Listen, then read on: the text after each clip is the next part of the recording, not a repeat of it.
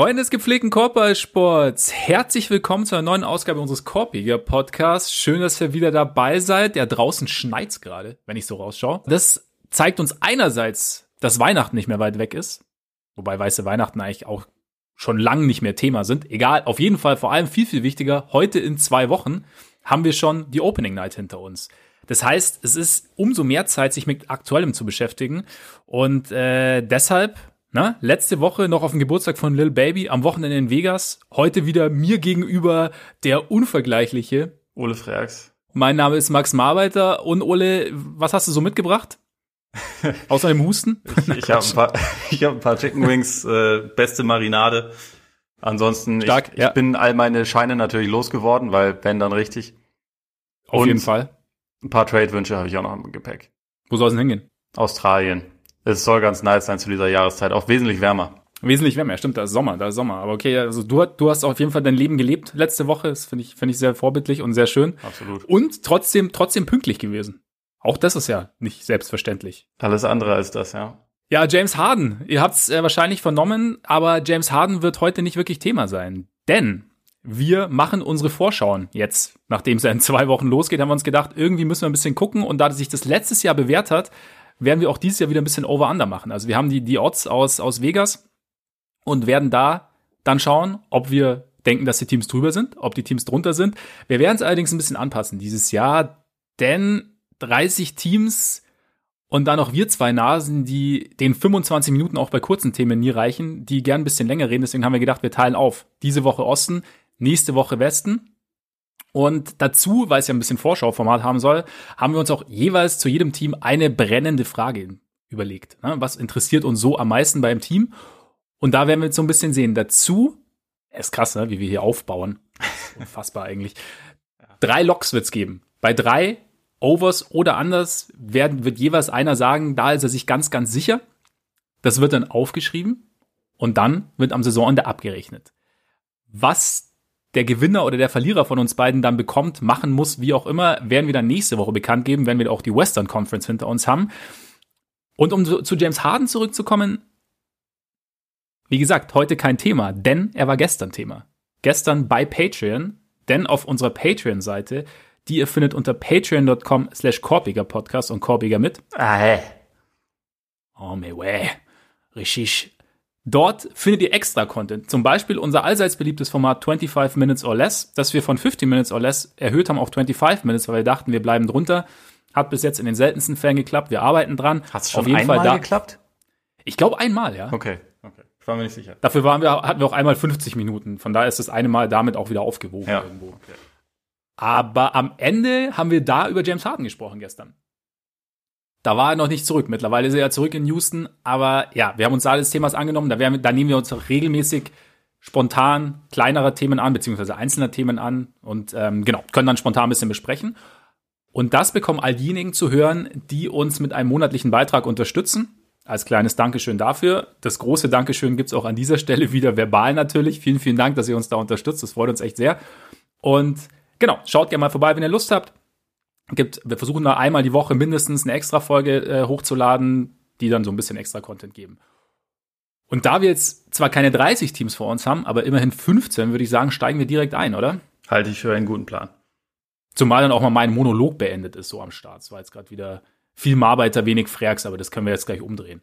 Mal gucken. Mal gucken. Mal gucken. Ich finde es ja Auf immer gut, Fall. wenn man so in, in Segmenten spricht, weißt Ja, es stimmt. Das stimmt. Das erleichtert den Schnitt auch. Ja. Vor allem das. Vor allem das. das. Deswegen tue ich das auch immer so. Deswegen pushe ich da so ein bisschen in die Richtung. Nein, Quatsch. Auf jeden Fall. Over Under. Wir haben uns die Odds von PointsBet geholt. Stand 9. Dezember. Also es kann sich natürlich noch was verschieben. Sollte noch getradet werden. Sollte sich jemand verletzen. Was auch immer jetzt während der, während der Training Camps. Auf jeden Fall. So geht's los. Wir haben uns gedacht, der Einfachheit halber alphabetisch und fangen daher an mit A, den Atlanta Hawks. Die stehen bei 35,5. Und da ich jetzt so viel geredet habe, Ole, fängst du an. Okay, äh, also ich meine, wir, wir haben ja über die letzten Wochen auch gelegentlich mal über die Hawks gesprochen, weil sie eins der aktivsten Teams der gesamten Offseason waren. Also sich vor allem Bogdan Bogdanovic geholt haben und auch noch Dan Danilo Gallinari dazu, äh, Onyeka Okongwu im Draft und Rondo und Chris Dunn. Also das, das Team hat sich auf jeden Fall sehr verändert.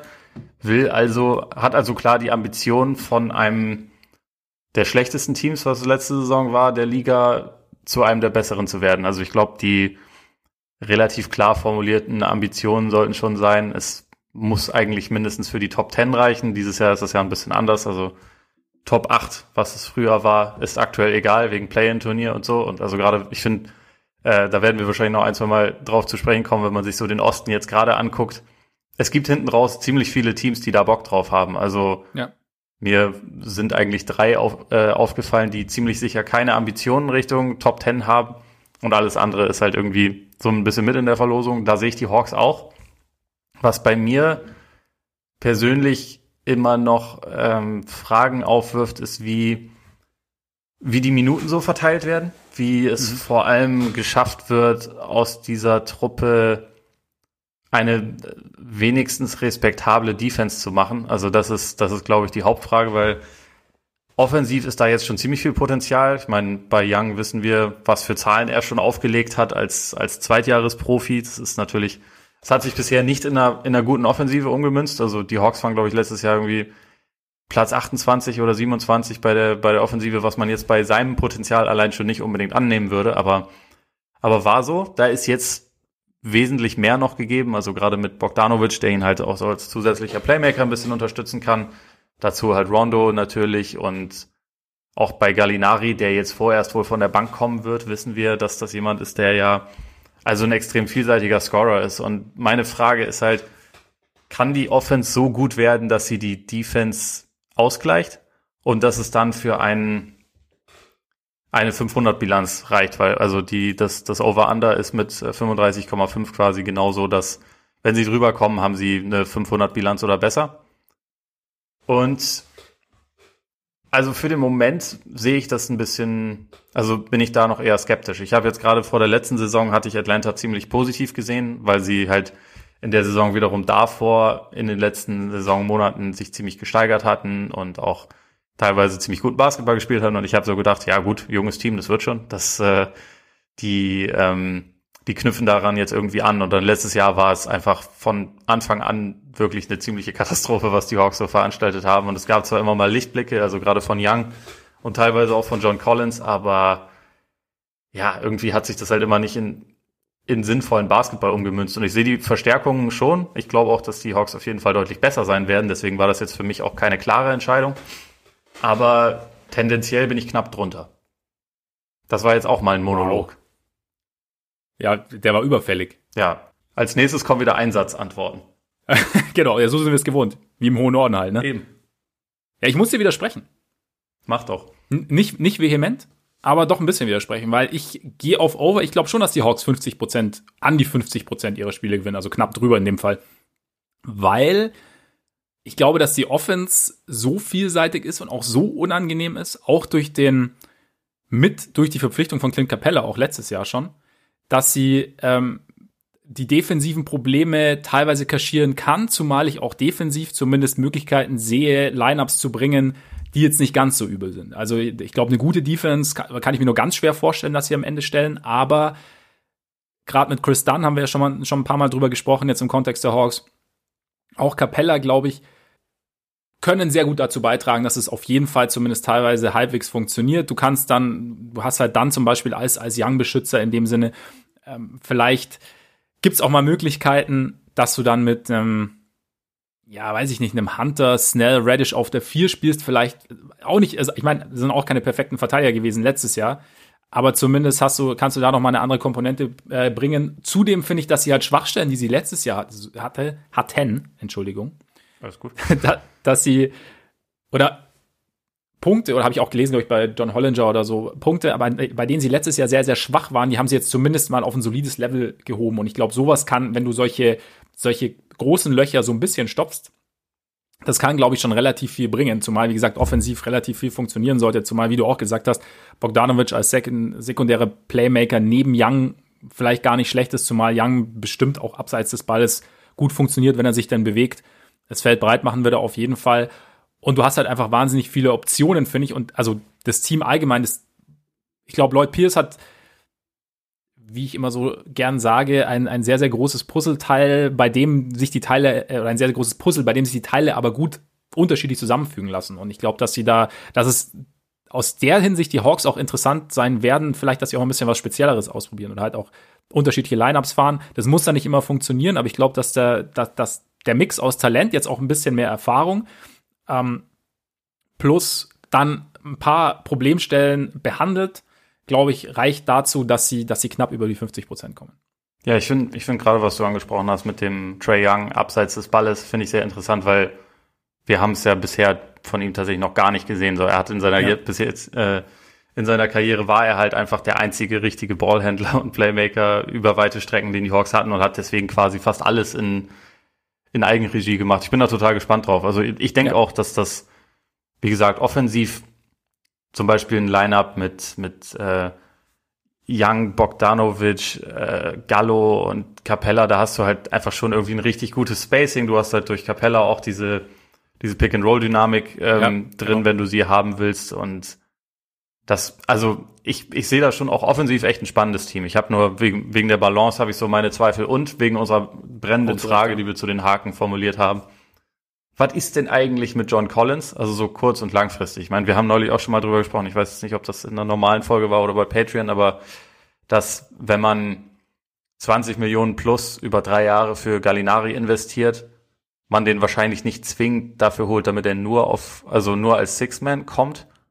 Ja. Ich meine, vielleicht macht man das auch schon, aber also gerade da die Lage bei Collins halt auch so ist, dass er eigentlich jetzt gerne gerade eine Max-Extension haben will und Atlanta sie offensichtlich nicht zahlen möchte, ist es halt für mich immer eine ganz interessante Frage, ob man versucht, ihn jetzt, wo er quasi noch leicht zu bewegen wäre, weil er noch auf einem, auf einem Rookie-Deal ist, ob man da was versucht, um vielleicht diesen Kader auch etwas balancierter zu gestalten. Also man hat jetzt einfach sehr viele, sehr gute, man, man hat in, in erster Linie sehr gute One-Way-Player. Also ein paar Ausnahmen gibt's auch, aber es gibt halt bisher viele, die entweder sehr gut offensiv sind oder sehr gut defensiv, wie Chris Dunn. Wobei er da schon auch heraussticht, muss man sagen. Die Andre Hunter kann man da vielleicht noch ein bisschen mit reinwerfen, aber ob man halt vielleicht versucht, jemanden für Collins zu bekommen, der zum Beispiel halt äh, Defense auf den Flügel bringt und auch den Dreier trifft, aber sich auch ohne Ball wohlfühlt. Oder ob man halt sagt, aber gut, wir haben ja jetzt auch irgendwie einen jungen Forward, der in seiner, in seiner dritten Saison irgendwie knapp 22 Punkte und 10 Rebounds und, und fast 60 und 40, 80 Quoten hatte, was halt völlig durchgedreht. Also der ist ja offensiv ja. unfassbar talentiert. Deswegen frage ich mich halt immer, inwieweit sie ihn als, als äh, Kernstück ihrer Zukunft noch sehen oder ob da halt irgendwas passiert. Das ist weil für mich passt er jetzt so mit den Moves, die sie jetzt getätigt haben, weiß ich nicht, ob er da so zwingend richtig gut reinpasst.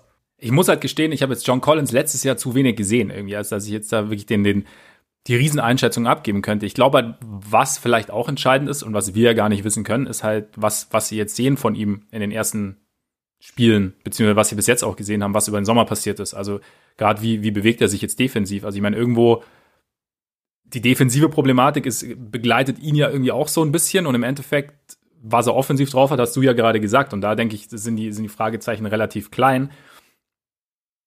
Ist halt die Frage, ob er weiterhin defensiv ein, eine Liability bleibt oder ob es die Möglichkeit gibt, dass er zumindest solide verteidigt. Und dann ist natürlich, sobald er, sobald er sich auf ein solides Level hieft, behältst du wahrscheinlich so jemanden, wenn er denn das, was er letztes Jahr teilweise gezeigt hat, konstant zeigen kann, offensiv natürlich wesentlich lieber.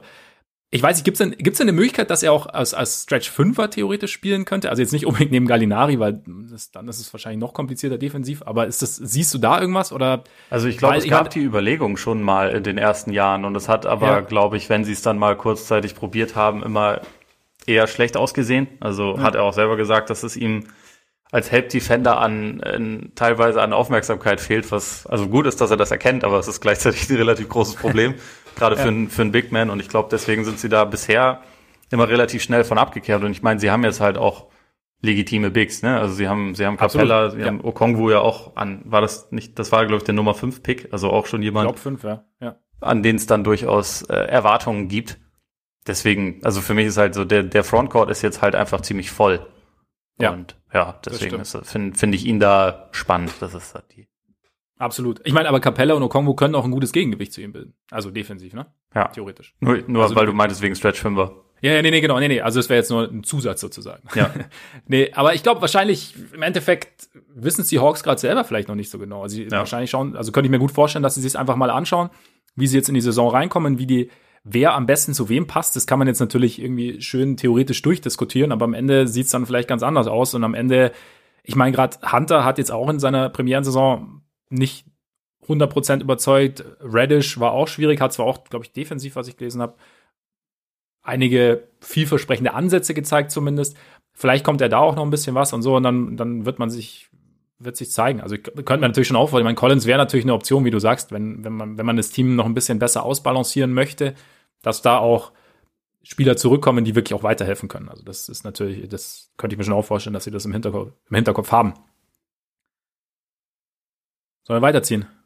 Würde ich sagen. Wir haben uns ja gewisse zeitliche Überlegungen gemacht. Mal sehen, ob wir sie einhalten können, aber Ja, wie, wie immer. Ja. Zeitliche Überlegungen sind bei uns auch eher Vorgabe, wie für James Harden der Start des Training Camps. Ähm, Boston Celtics, ja. 45,5. Sie, also Las Vegas sieht sie als zweitbestes Team im Osten nach diesen Ja. Odds. nach diesen Odds. Willst du diesmal gehe anfangen? sogar- Ich, ja, ich würde anfangen und ich, wir können eigentlich je abwechseln, würde ich sagen. Dann Ja, ist das, da, ist da so ein Automatismus drin. Und im Basketball lieben wir ja Automatismen. natürlich. Muscle Memory und das überhaupt. alles. Absolut. Es gehört dazu. Ich sag trotzdem over. Und zwar, ich glaube fest an Jason Tatum. Okay. Ich glaube an die Entwicklung des Jason Tatum. Ähm, ich glaube auch daran, dass die Verpflichtung von Tristan Thompson sehr sinnvoll war im Sinne von, wir gehen unsere Rebound-Schwäche an. Problematisch haben wir ja schon drüber gesprochen, ist so ein bisschen die, die Abwesenheit von Kemba am Anfang, wobei Kemba ja im Januar zurückkommen soll, aber grundsätzlich schwierig. Gleichzeitig hast du ja auch gesagt, es ist vielleicht gar nicht so blöd, Jason Tatum mehr Playmaking zu übertragen. Das kann natürlich dann auch Probleme zu Problemen führen am Anfang. Trotzdem, ich glaube, äh, also für mich hat Tatum in der, in der Bubble oder generell letzte Saison einfach sehr, sehr viel gezeigt und, und, und einen sehr, sehr großen Entwicklungsschritt gezeigt. Und ich hoffe einfach und könnte mir auch gut vorstellen, dass es weitergeht. Die Defense funktioniert weiter. Sie haben weiter, sie sind weiter ein sehr, sehr gutes Defensivteam. War, haben auch, haben ja auch letztes Jahr größtenteils ohne Hayward spielen müssen. Ich meine, da, zu dem kommen wir ja gleich noch. Ähm, deshalb denke ich, wird es alles noch sehr, sehr gut funktionieren und talentmäßig, also die Probleme haben wir auch schon angesprochen, relativ dünner Flügel. Jetzt natürlich das eigentliche Backup-Playmaking, was jetzt zum Haupt-Playmaking wird, auf der 1 zum Beispiel jetzt mit Herrn Teague, auch ähm, in Ole Freaks persönlicher Hall of Fame, vertreten. Ähm, ich rede gerade so ein bisschen so und während ich rede, denke ich mir, bin ich mir jetzt wirklich sicher, dass ich beim Over bleibe? Ich habe nämlich auch die ganze Zeit das Gefühl, dass du es eigentlich nicht bist und dann doch eher auf meine dunkle Seite kommen wirst, weil ich bin ich bin under. Also Du bist anders, ja? und also was ich halt immer denke, vielleicht ist das Playoff Ceiling gar nicht unbedingt geringer als letzte Saison, aber ich glaube, was man halt gerade am Anfang der Saison ist es halt einfach so, da sind ziemlich viele neue Teile dabei. Also ich bin absolut nicht davon überzeugt, dass die Defense genauso gut erstmal bleiben wird, einfach weil Okay. ähm, hinter Brown, Tatum und Smart ist der Kader halt am Anfang gerade auf dem Flügel unheimlich dünn. Und das war schon ihre, das war ja ihr bestes Argument für die Defense, dass sie da halt langarmig switchable und äh, auch alle wussten, was sie tun. Und Thompson wird jetzt am Anfang des Trainingcamps auch nicht dabei sein. Kebab wird eine ganze Weile fehlen. Langford ist auch lange raus. Gut, Langford war jetzt letzte Saison auch nicht wichtig für den Erfolg, aber ähm, für mich, also ich rechne halt damit, dass der Saisonstart erstmal relativ schwierig wird. Ich glaube, mit der Zeit wird man sich dann irgendwie schon finden und ich, also äh, insgesamt sehe ich das Team jetzt auch nicht, nicht groß negativ, aber ich, ich glaube einfach, dass es so ein bisschen in Sachen Konstanz vielleicht ein bisschen schwieriger wird. Also gerade weil man halt, ja, das, das Point Guard-Thema ist halt da auch ähm, Ja. und auf dem Flügel, wenn du da jetzt halt im Prinzip davon ja so ein bisschen abhängig bist, dass so von von Rookies oder Sophomores wie Aaron Neesmith, der jetzt geholt wurde, Peyton Pritchard und, und Grant Williams und so da halt jemand quasi einschlägt, da kannst du halt nicht, glaube ich, von Anfang an drauf, äh, drauf bauen. Und gerade jemand wie Neesmith, der wird schon seine Minuten, denke ich, safe bekommen, weil er einfach ein sehr guter Schütze ist. Aber ob die Defense dann genauso solide bleiben kann, wie sie es vorher war, das weiß ich halt nicht. Ich meine, der bewiesenste Bankspieler auf den Flügelpositionen ist Sammy Ogilvy. Und das ist, also nichts gegen Sammy Ogilvy, aber das ist jetzt kein, ja. kein ja. Top-Spieler, den du richtig gerne reinwirfst. Deswegen bin ich bei Boston eher under. Ich würde sagen, wir beide haben mich überzeugt. also.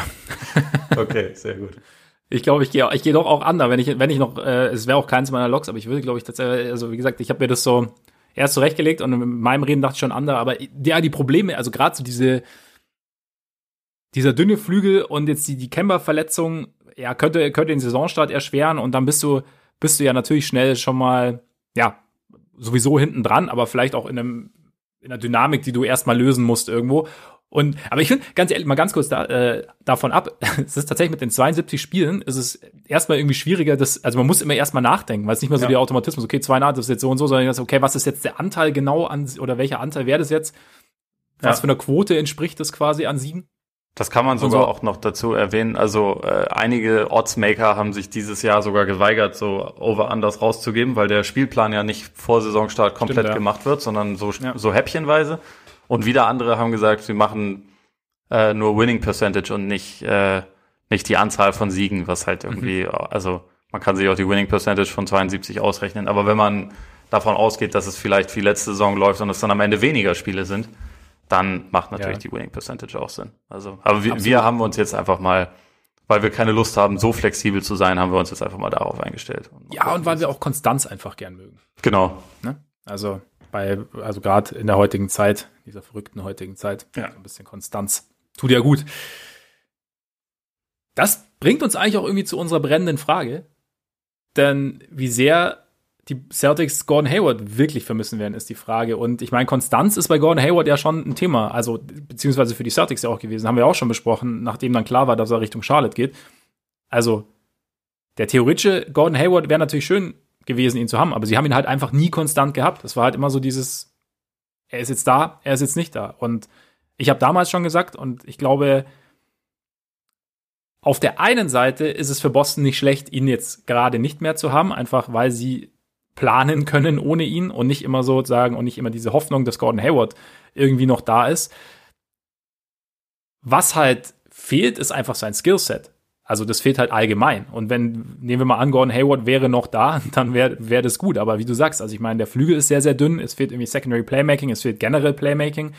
Und das sind halt einfach Dinge, die ihnen grundsätzlich abgehen. Und damit, glaube ich, geht ihnen eben halt auch quasi die Idee von Gordon Hayward noch Gordon Hayward als Spieler hinten raus ab. Von daher weiß man eigentlich, warum es nicht funktioniert hat, dass man irgendwie einen Sign and Trade um Batum und, und Hayward eingefädelt hat, weil ich meine, also ich glaube, weil Boston nicht 28 Millionen für Batum ausgeben wollte. Also was auch okay. ganz gut verständlich ist. Ja, aber wie, wie lange ist der Vertrag noch? Läuft er nicht jetzt? Der, naja, der, Charlotte hat ihn jetzt gewaved. Also jetzt also, eh ja, nicht. Aber ja. es wäre noch dieses Jahr gewesen. Also es wäre noch dieses Jahr gewesen. Ja, gut. Ah, ja, aber ich meine, das pusht dich dann halt wahrscheinlich auch in den Luxussteuerbereich, ne? So, dann, dann musst du halt auch immer damit rechnen, dass es ja noch mehr ist. So.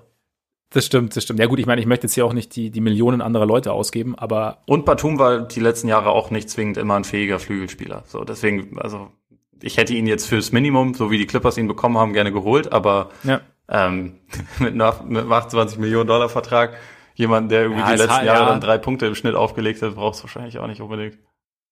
Ja, kann, kann, ich, kann ich von der Warte aus nachvollziehen. Jetzt stehen sie halt ohne da und haben halt gar, also sie haben ja noch, ja, aber eine Trade Exception haben sie noch rausgeholt, oder? Ja, genau. Die, also da gehe ich aber davon aus, dass sie sie halt wahrscheinlich nicht vor äh, nächsten Sommer, falls überhaupt, nutzen werden. Ja. Also ganz vielleicht vor der Trade Deadline, aber ich kann es mir nur relativ schwer vorstellen. Für Janis dann. Ja, genau. Ja. Wäre geil. Den könnte man noch Trade brauchen. Exception. Hm? Den, also den könnte man wahrscheinlich noch integrieren ins Team. Wäre okay, glaube ich, irgendwie. Da, da, da würde Brad Stevens Wege finden. Nee, aber grundsätzlich, wie siehst du denn den Hayward-Verlust? Ja, ich glaube, in der Regular Season ist er schon ein Verlust einfach. Ich meine, letzte Saison, er hat immerhin 52 Spiele gemacht und es war seine mit Abstand beste Saison in der Boston-Zeit. Das, das muss man ihm zugute halten und ich glaube, was halt da, also gerade in der Regular Season dann auch einfach sehr zum Tragen kommt, es war halt einfach noch ein fähiger Spieler, den man, äh, ja. den man hatte. Äh, einer, auf den man sich, wenn er da war, überwiegend verlassen konnte, auch wenn es natürlich bei ihm immer ein bisschen mit Vorsicht zu genießen war. Was die Playoffs angeht, da denke ich halt immer, und deswegen auch langfristig ist es nicht so ein herber Verlust, so, sondern man, man kann halt eher gucken, dass man das anderweitig anderweitig ein bisschen ergänzt oder ersetzt, weil bei den Erfolgen jetzt in den Playoffs war er nie entscheidend dabei. Also hat nicht dazu beigetragen, dass die Celtics in die Conference Finals gekommen sind und als er dann da, er, er, kam ja dann während der Serie irgendwann zurück, aber also für mich hat das halt so an diesem an diesem Ceiling des Teams hat es nicht so viel verändert, aber an dem Floor und also das ist ja dann eher für Regular Season wichtig und äh, also wenn man da dann auf Over Under schaut, wenn ich glaube, wenn sie ihn jetzt noch hätten, würde ich das würde ich, würde ich wahrscheinlich eher zum Over tendieren und nicht zum Under. Mhm. Aber also wie gesagt, was ich glaube, was das Playoff Ceiling angeht, hat sich dadurch nicht so viel verändert. Deswegen, ich finde es im, insgesamt immer noch vollkommen okay, dass man, dass man Hayward nicht mehr hat, aber es macht einen kurzfristig nicht besser. Das äh, sollte man, glaube ich, schon so erwarten. Ja, das würde schon sehr gegen Gordon Hayward sprechen. Aber ich bin mir gar nicht sicher, weil ich meine, also natürlich, die Erfolge, die sie hatten, in den Playoffs hatten sie ohne Gordon Hayward. Aber gesetzt den Fall, Gordon Hayward wäre da gewesen. Also ich will jetzt nicht sagen, dass sie die Serie gegen Miami zwingend gewonnen hätten. Also nee, so, so meinte ich das aber auch nicht. Also ich meinte nur das, was sie erreicht haben, das, damit hatte er nichts zu tun. Ja, eben Vielleicht genau, wären genau, sie noch ein bisschen besser gewesen, aber ja, genau, genau, ja. Er war halt in den nee, drei Jahren, die er in Boston war, nie in den Playoffs dabei. Deswegen kann man dann, finde ich, auch nicht sagen. Also dann ist es halt für das Potenzial insofern nicht so relevant. Ja, wie gesagt, die Idee fehlt halt. Also zu sagen, Gordon Hayward ist, also ich, Gordon Hayward ist da, Gordon Hayward kann uns helfen und also ich glaube, mit Gordon Hayward, ja, wie gesagt, wäre vielleicht echt mehr drin gewesen. Aber ja, Mai, so viel zu bezahlen wie, wie die Hornets kann ich auch nachvollziehen, einfach nach der Zeit. Wie gesagt, wir haben ja auch schon gesagt, vielleicht war es auch einfach für beide Seiten irgendwie dann nach diesen ganzen, diesem ganzen Pech im Endeffekt, das ja die Zeit irgendwie geprägt hat, einfach zu sagen, okay, Kapitel beendet und wir ziehen beide weiter. Ja. Brooklyn. Brooklyn. Ah, fuck, jetzt hätte ich sagen können, ah, und wir ziehen auch weiter, aber egal. Brooklyn. ähm, ja, ähm, hat bei Vegas 45 bekommen, also wäre damit das das drittbeste Team im Osten ähm, ist eins meiner Loks. Willst du raten, in welche Richtung? Ja. Ander. Ja, ist so. Also ich meine, eigentlich ist es natürlich auch wahrscheinlich ein bisschen übertrieben, weil ich, ich sehe ja natürlich auch da ein gewisses Potenzial und äh, wenn sie jetzt dann morgen für James Harden traden, dann sind die stehen die 45 Siege da halt immer noch und dann werden sie wahrscheinlich drüber kommen. Aber also für mich ist halt einfach es beginnt jetzt alles schon wieder so ein bisschen ähm, so, wie ich bei Kyrie dann immer direkt äh, etwas argwöhnisch werde. Also wenn er jetzt halt schon wieder mit einem Medienboykott ankommt und äh, irgendwie sagt so, so meine Message. Ich meine, vielleicht hilft es ihnen, dass er ruhig ist, weil wenn er was sagt, dann sagt er halt meistens was Destruktives oder etwas, was irgendwie irgendwie für so ein bisschen Chaos sorgt. Aber ich habe so das Gefühl, dass er sich halt jetzt sofort, schon bevor es losgeht, sich wieder so eine Extrawurst rausnehmen muss, dass es irgendwie nicht das richtige Zeichen ist. Ähm, sportlich ist es halt, ich meine, da haben wir auch schon öfter drüber gesprochen, ähm, der Kader ist halt talentiert, aber jetzt nicht unbedingt so zusammengestellt, wie es, glaube ich, also selbst sich die Beteiligten vorstellen, einfach weil du sehr viele Leute hast, die eigentlich den Ball in der Hand brauchen. Äh, du hast also gerade so diese sekundären Stars, die sie haben, äh, in Anführungszeichen mit Karis LeVert und Spencer Dinwiddie, die sind ja auch dann gut, wenn sie den Ball in der Hand haben. Und jetzt haben, ist halt Kyrie dann da, plus in Kevin Durant, der, wenn er fit ist, natürlich der mit großem Abstand beste und wichtigste Spieler des Teams, der dann auch, also wenn er der Alte ist, auch direkt einer der fünf besten Spieler der Liga ist. Und der aber halt auch den Ball in der Hand braucht. Und ähm, Jetzt ganz abgesehen davon, dass KD außerdem von einem Achillessehnen zu, äh, Achillessehnenriss zurückkommt und man da nicht gleich davon ausgehen kann, er kommt jetzt zurück und ist halt gleich wieder 30 Punkte im Schnitt mit besten Quoten und sehr guter Defense Kevin Durant, ist es halt, finde ich, auch so, dass ähm, in der Vergangenheit das meistens so war, dass gerade Star-Duos und so neu zusammengestellte Teams meistens halt einfach ein bisschen Zeit gebraucht haben, bis sie sich aneinander gewöhnt haben. Und das ist noch nicht mal nur bei so Teams, wo halt die beiden Stars verletzungsanfällig sind. Also Kyrie hat letzte Saison auch kaum gespielt.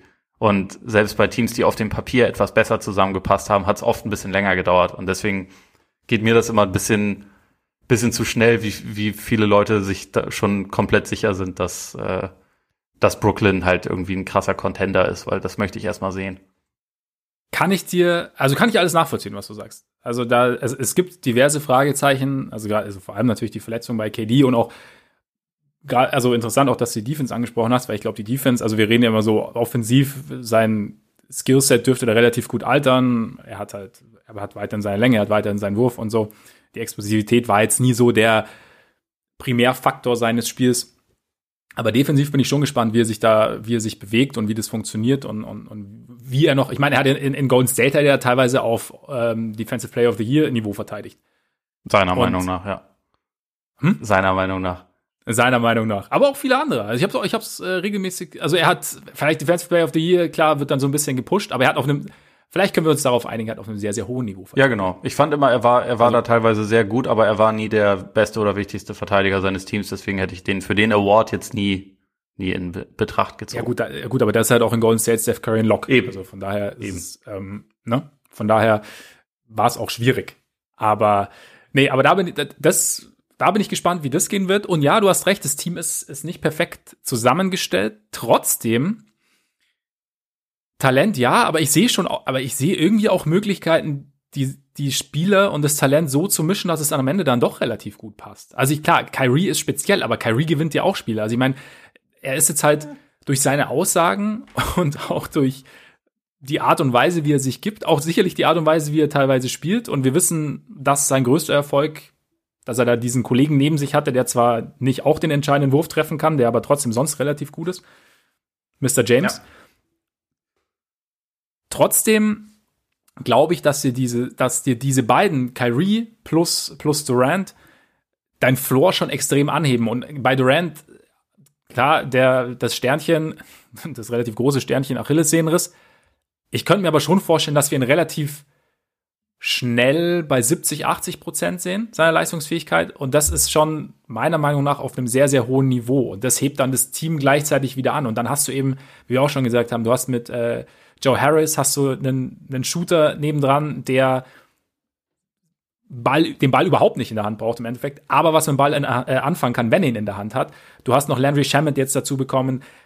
Ich weiß, Jared Allen scheint nicht der beliebteste zu sein bei den beiden. Ich weiß, aber trotzdem ist es für mich jemand, jetzt aus meiner Perspektive, der da eigentlich gar nicht so schlecht reinpasst. Also ein, er ist jetzt, er könnte noch ein bisschen, ist ja auch schon lang Thema, ein bisschen breiter werden, ein bisschen Masse draufpacken, aber er ist relativ mobil, hat, äh, hat eine gute Länge als, als Center, kann vielleicht auch mal ein, ein Pick and Roll mit, mit, mit Kyrie oder so laufen. Und du hast, ähm, mit Dinwiddie hast du jemanden, der Kyrie auch entlasten kann. Also vielleicht sollte man also natürlich wird Kyrie relativ viel auf dem Platz stehen, aber vielleicht sollte man es gar nicht immer nur so als Entweder-Oder sehen, sondern halt auch, wie, wie ist es denn komplementär? Und natürlich werden Anpassungen notwendig sein. Also gerade jetzt bei, die, bei Levert und, und, und Dinwiddie, wie du gesagt hast. Aber wer sagt denn, dass es nicht möglich, nicht möglich ist? Also von daher, ich glaube, dieses Talent des Teams ist so groß und ich glaube auch, dass die einzelnen Teile schon irgendwie oder die einzelnen Spieler schon so sind, dass man das auch irgendwie so kombinieren kann. Gerade auch, weil du viel Shooting hast mit, äh, mit Shamet Harris, KD, Dinwiddie, Kyrie trifft ja seinen Dreier auch. Also da ist schon viel dabei. Und du hast einen Coaching-Staff, der sehr, sehr viele, also du hast zwar Steve Nash als Head Coach und gut, im Endeffekt wissen wir mittlerweile auch, in Brooklyn kann jeder Head Coach sein. Ne? Also vielleicht auch mal Sean Marks oder vielleicht auch mal, ne? ist ja klar. Ja. Nein, aber du hast halt, du hast Steve Nash und du hast halt für die Offense hast du Mike D'Antoni. Ich bin gespannt, was, was, welche, welche Einflüsse wir da irgendwie sehen werden. Vielleicht auch, ob wir dann irgendwann mal, ja, keine Ahnung, irgendwie spezielle Lineups dann sehen, die so ein bisschen an James Harden dann erinnern. Ich weiß es nicht. Oder Spielzüge, äh, einzelne Spielzüge, was auch immer. Äh, du hast mit ähm, Judoka, der aus, aus äh, Philly kam, ähm, einen Defensivspezialisten. Ich glaube schon, dass da was möglich ist. Und deshalb, lange Rede, äh, kein Lock, aber kurzer Over tatsächlich bei mir. Okay. Wenn auch jetzt nicht, nicht keine 60 Siege, aber trotzdem Over. Gut, dann äh, sind wir bisher zweimal gegeneinander. Das finde ich auch gut. Das ist krass. Normalerweise, sind wir, normalerweise herrscht auch so viel Einigkeit bei uns. Ja, aber finde ich gut. Ähm, was abgesehen davon, wir unsere Burning Question zu den Netz haben wir im Prinzip alle schon so ein bisschen beantwortet, glaube ich gerade. Ja. Deswegen, ich fasse genau. einfach nochmal kurz zusammen. Ist die Erde wirklich flach? Ein anderen Mal. Absolut. Ist Kyries Medienboykott ein Zeichen in die richtige oder in die falsche Richtung? Zwiegespalten bin ich. Äh, und wie baut Steve Nash rund um KD und Kyrie auf? Ich meine, im Prinzip, du hast ein paar Szenarien skizziert. Ich bin ebenfalls gespannt, wie auch immer das dann aussehen wird. Da vielleicht noch ein Zusatz, weil also du hast der, der, der Punkt, dass es nicht perfekt zusammengestellt ist, ist, ist durch, also auch meiner Meinung nach durchaus valide. Es ist natürlich auch schwierig, wenn du zwei Superstars seinst, aber deshalb wird es in meinen Augen wesentlich mehr Sinn ergeben, wenn ich einen Trade einfädel, dann wirklich Spieler zu holen, die da gut reinpassen. Und nicht zu versuchen, einfach noch einen Superstar oben drauf zu holen, bei dem ich mir dann noch mal überlegen muss. Also natürlich, event, am Ende gewinnst du so die Meisterschaft, aber irgendwie so für mich als, als Basketball-Fan und auch eigentlich, wenn ich jetzt, nehmen wir mal an, ich wäre GM, ich würde schauen, okay, wie, also wäre für mich die, die primäre Idee, wie bekomme ich denn das Team so zusammengestellt, dass die einzelnen Spieler am besten aufblühen können sozusagen und das, was sie bringen, am besten nutzen können. Und da denke ich, also ich bin mal gespannt, in welche Richtung äh, Marx dann da geht. Ich auch. Mal gucken. Machen wir mit den, äh, den Hornissen weiter. Machen wir mit den Hornissen weiter. 26,5 und ich sag Under. Also ich meine, wenn man überlegt, 26,5 Siege ist, ist mehr als ein Drittel und ja, sie haben mit Gordon Hayward mehr Talent geholt und auch Erfahrung und auch einen Spieler, der, glaube ich, die, die um sich herum besser machen kann. Ähm, aber irgendwie ist das Team am Ende dann doch nicht so wahnsinnig talentiert und zudem haben sie jetzt einen Rookie Point Guard verpflichtet, den sie ja als hohen Pick wahrscheinlich auch gern aufbauen würden für die Zukunft. Das heißt, du gibst einem Rookie Point Guard einen Ball und das kann natürlich funktionieren. Ich habe jetzt Lamello Ball selber noch nicht wirklich spielen sehen. Das heißt, ich kann jetzt nicht wirklich einschätzen, wie es ist, aber von dem, was ich, was ich gehört habe, braucht er wahrscheinlich auch seine Zeit, wie es bei vielen Rookie Point Guards ist. Und das heißt im Endeffekt, dass da ja halt auch eher schlechte, schlechte Abende dabei sein könnten und auch regelmäßig dabei sein könnten. Und ja, deswegen glaube ich einfach, dass, dass es in, Horn, in, in Charlotte keine siegtechnisch erfolgreiche Saison sein wird. Siehst du, da, da stimmen wir schon wieder nicht überein. Finde ich auch gut. Ja, leck. Das ist Wahnsinn. Ich bin da leicht over, weil ich, also ich glaube einerseits, dass, dass Borrego ein ziemlich guter Coach ist, der ähm, stimmt, ja. also letzte Saison schon teilweise es geschafft hat, aus fast gar keinem Talent relativ viel rauszuholen. Also gerade am Start der Saison ähm, konnte er gerade mit Devontae Graham und so auch durchaus irgendwie ein bisschen überraschen. Also das äh, hat sich im Laufe der Saison dann einge eingependelt und also auch am Anfang, als die Bilanz noch okay war, war das Net-Rating schon extrem schlecht, was so ein bisschen darauf hingewiesen hat, dass es halt teilweise äh, sie auch ein bisschen glücklich so weit, also so gut dastanden. Das hat sich dann alles ein bisschen eingependelt, aber was ich mir halt vorstellen kann, ist, dass jetzt, also gerade durch, durch die Ankunft von Hayward, wird das Ganze so ein bisschen mehr, äh, es rückt so ein kleines bisschen mehr Balance in den Kader. Also beispielsweise mhm. jemand wie Graham, der war letzte Saison halt äh, also man hört jetzt immer so, der hatte so die krasse Saison und am Anfang der Saison war er auch gut, aber es ist auch in der Zeit, also mit der Zeit viel schlechter geworden, viel ineffektiver, weil er halt die erste Option war und halt dann irgendwann die Leute wussten, was er macht und äh, wie man ihn verteidigen muss und das wurde halt mit der Zeit einfach viel, viel schwieriger für ihn und jetzt hat er halt andere Leute, also vor allem Hayward neben sich, der da, glaube ich, mehr schultern kann und ihm da so ein bisschen in diese Rolle als vielleicht zweiter oder sogar auch manchmal dritter Scorer bringen kann, die ihm, glaube ich, mehr liegt. Und auch dann, also das Thema mit, mit Ball sehe ich auch, also dass ein, dass ein Rookie Point Guard normalerweise nicht unbedingt sofort reinkommt und, und, und äh, zu Winning Basketball beiträgt, aber gleichzeitig ist es irgendwie, die Hornets haben offensichtlich ja absolut gar keine Lust zu tanken oder geduldig zu rebuilden, sondern die wollen halt angreifen. Und deswegen, äh, auch wenn ich das jetzt persönlich auf keinen Fall so machen würde, wäre das wenn er am Anfang halt nur Fehler macht, dann wird man ihn, glaube ich, nicht 35 Minuten pro Spiel spielen lassen, sondern halt eher ein bisschen weniger und halt schauen, dass er so ein bisschen rangeführt wird, weil sie haben ja andere Guards, die spielen können. Also sie haben ja Rosier und Graham. Und äh, das heißt jetzt nicht, dass sie ihn auf die Bank verbannen, aber ich glaube nicht, dass er jetzt vom Start weg äh, 40 Minuten pro Spiel bekommt, ohne dass er sich die verdienen muss. Und ich glaube, sie selber denken, sie, sie wollen gut sein nächste Saison. Und ich sehe schon rudimentär ein, ein Team, was jetzt nicht, was jetzt nicht scheiße ist. Das ist jetzt auch nicht gut. Also auf keinen Fall. das sollte man nicht falsch verstehen. Aber ich glaube, also wie du es gesagt hast, so über über ähm, über diese 26,5er Hürde könnte ich mir schon vorstellen, dass die da drüber kommen. Deswegen bin ich da knapp over, aber ist jetzt für mich auch kein Lock. Aber sehen wir damit den, den Hayward, oder sehen wir am Ende den Hayward Deal nicht doch zu einseitig? Also klar, ich meine, es ist, es ist wahnsinnig viel Geld und es ist schon auch, es, es beschleunigt sozusagen den Aufstieg den sehr, sehr sanften Aufstieg wahrscheinlich, beschleunigt es natürlich schon irgendwie, da soll es beschleunigen, klar.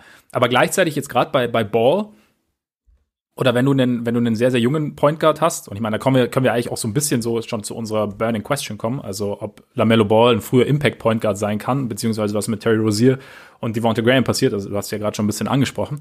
Aber ja, irgendwo schon ungeduldig, sicherlich. Oder beziehungsweise nicht die Riesengeduld, sie wollen halt schon schneller irgendwo nach oben kommen, aber gleichzeitig ist, kann, kann, kann Hayward, glaube ich, Ball auch helfen. Also einfach durch die Art und Weise, wie er sich auf dem Feld bewegt, als Secondary Playmaker, durch sein durch sein IQ. Und ich würde mich schon sehr wundern, wenn man einen, so ein Talent, was Ball ja scheinbar ist, so hoch pickt und ihm dann nicht zugesteht, am Anfang Fehler zu machen, einfach weil man den kurzfristigen Erfolg will und ihn damit dann irgendwie verbrennt. Und natürlich hat es es in der NBA schon gegeben. Ich, aber du hast, du hast selber gesagt, ich meine, James Borrego ist ein guter Coach. Ich glaube schon, dass er, dass er einschätzen kann und, und ja, ich glaube auch, dass Bau seine Minuten verdienen muss und dass, wenn er mehrere Spiele hintereinander schlecht spielt, er jetzt nicht seine 40 Minuten bekommt. Aber ich glaube schon, dass sie, ich kann mir, oder ich kann mir sehr gut vorstellen, dass sie versuchen werden, Ball aktiv aufzubauen. Ja, ja, das Hayward, auf jeden Fall. Und, da, und, da, und auch halt eben dann auch mal Fehler verzeihen. Und dass Hayward in der Hinsicht auch als Hilfe gedacht ist, mitunter. Und eben sicherlich klar zu, zu Siegen beitragen soll, aber auch die Entwicklung von, von Ball durchaus mit vorantreiben soll. Das sollte hoffentlich der Fall sein, ja.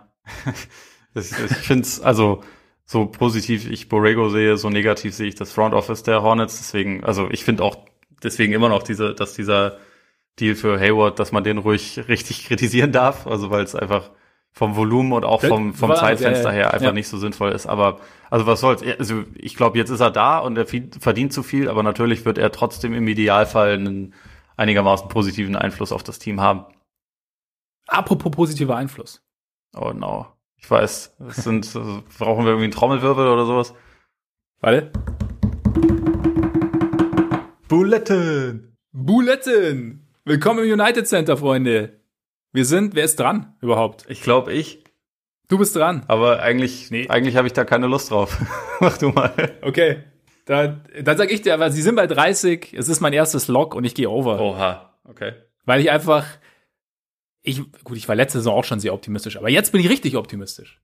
Weil es klingt einfach alle, also ist, klar, man hört nur, ne?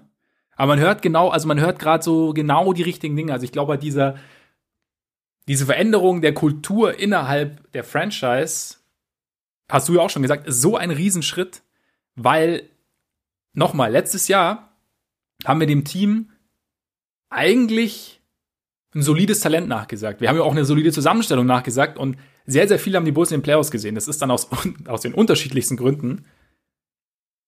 Einer trägt dieselbe Frisur wie ich. Hat es nicht funktioniert.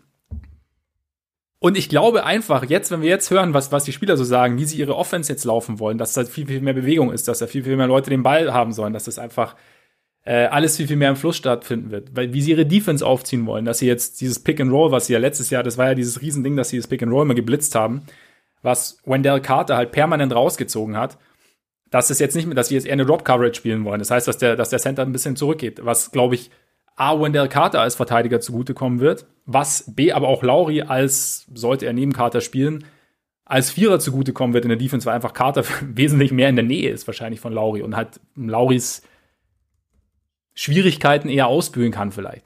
Und ich glaube einfach, dass, dass die, die Kombination aus Kanisovas, Eversley und, und, und Donovan da wirklich was, was reinbringen, was dieses Talent des Teams, das vielleicht, also keine Ahnung, wir wollen jetzt nicht drüber reden, dass die Bulls eigentlich im Endeffekt nur einen neuen Coach brauchen und äh, brauchten und jetzt ähm, um Heimrecht im Playoffs spielen. Darum geht's jetzt nicht, aber dass da einfach die Entwicklung so von weitergehen kann, dass, dass sich das jetzt auch in, in Siege ummünzen lässt, zumal auch Kobe White, glaube ich, was man bis jetzt hört, sehr, sehr große Fortschritte macht.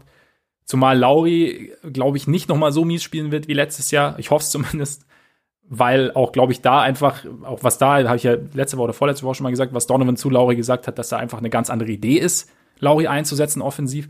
Und ich glaube einfach, dass da, dass man die Spieler jetzt so spielen lässt, wie es, wie es funktioniert oder wie sie am besten spielen und nicht mehr sie versucht, in irgendein Korsett zu pressen, was man sich halt vorher ausgedacht hat. Und ich glaube, dass das bei den Bulls sehr, sehr viel freisetzen kann. Und deswegen, außerdem, Ich brauch's einfach mal wieder so eine Saison mit mehr Siegen.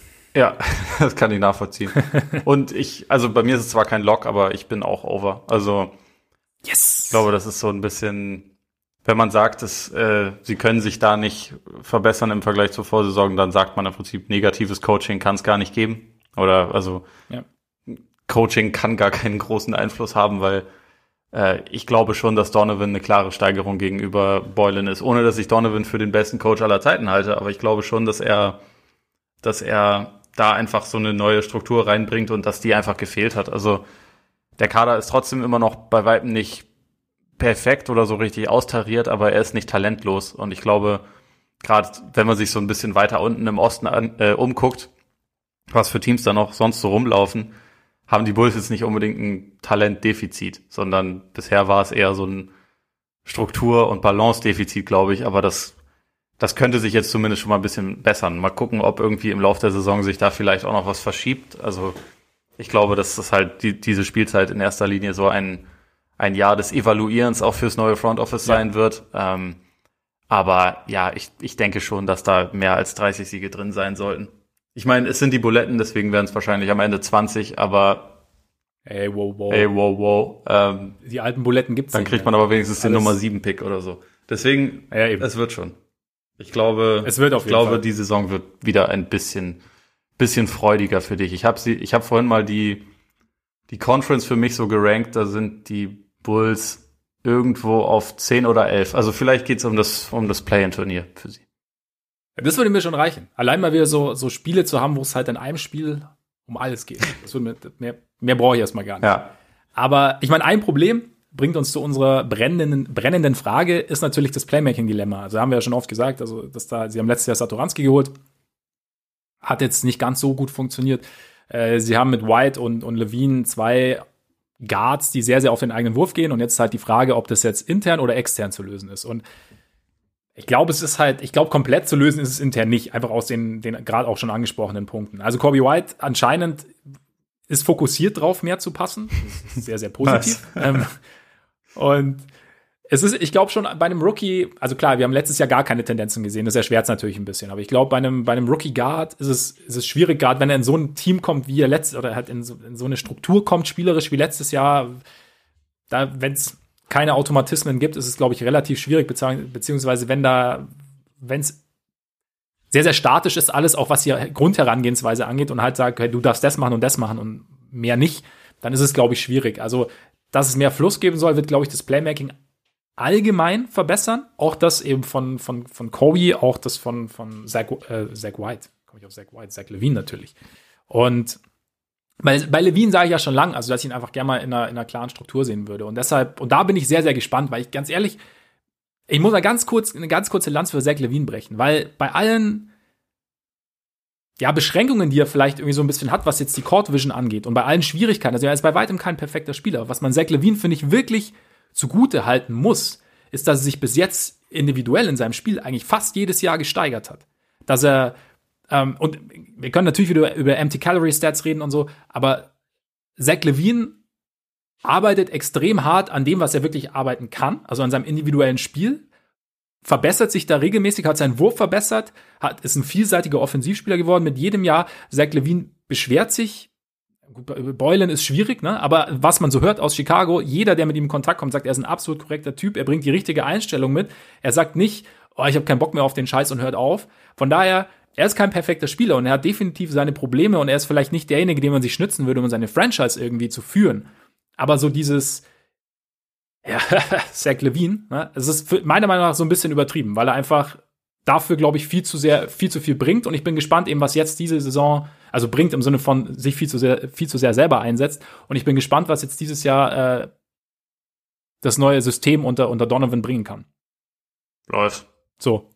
Deshalb viel Liebe für Zach Levine. Was ich mit Playmaking noch ganz kurz sagen will, Wendell Carter soll ein bisschen als äh, Facilitator jetzt anscheinend auftreten Oha. hat auch schon in der ersten, nee, hat in der ersten Saison ja schon seine, seine Passing Skills gesagt. Ich glaube halt einfach, dass sie es versuchen werden, im Team zu kaschieren, dass sie nicht diesen individuellen Playmaker haben. Ganz glaube ich nicht, dass man kaschier, äh, kompensieren kann, aber ich glaube, dass es auf jeden Fall besser aussehen wird als letztes Jahr. Klingt doch alles solide. Wir machen Ja, weiter, weil wir viel zu langsam sind bisher. Ja, wir sind echt viel zu langsam. Cleveland Cavaliers. Cleveland Cavaliers. Sind wir 22 Siege. Äh, 22 Siege. ich bin da ganz knapp over. Wow, okay.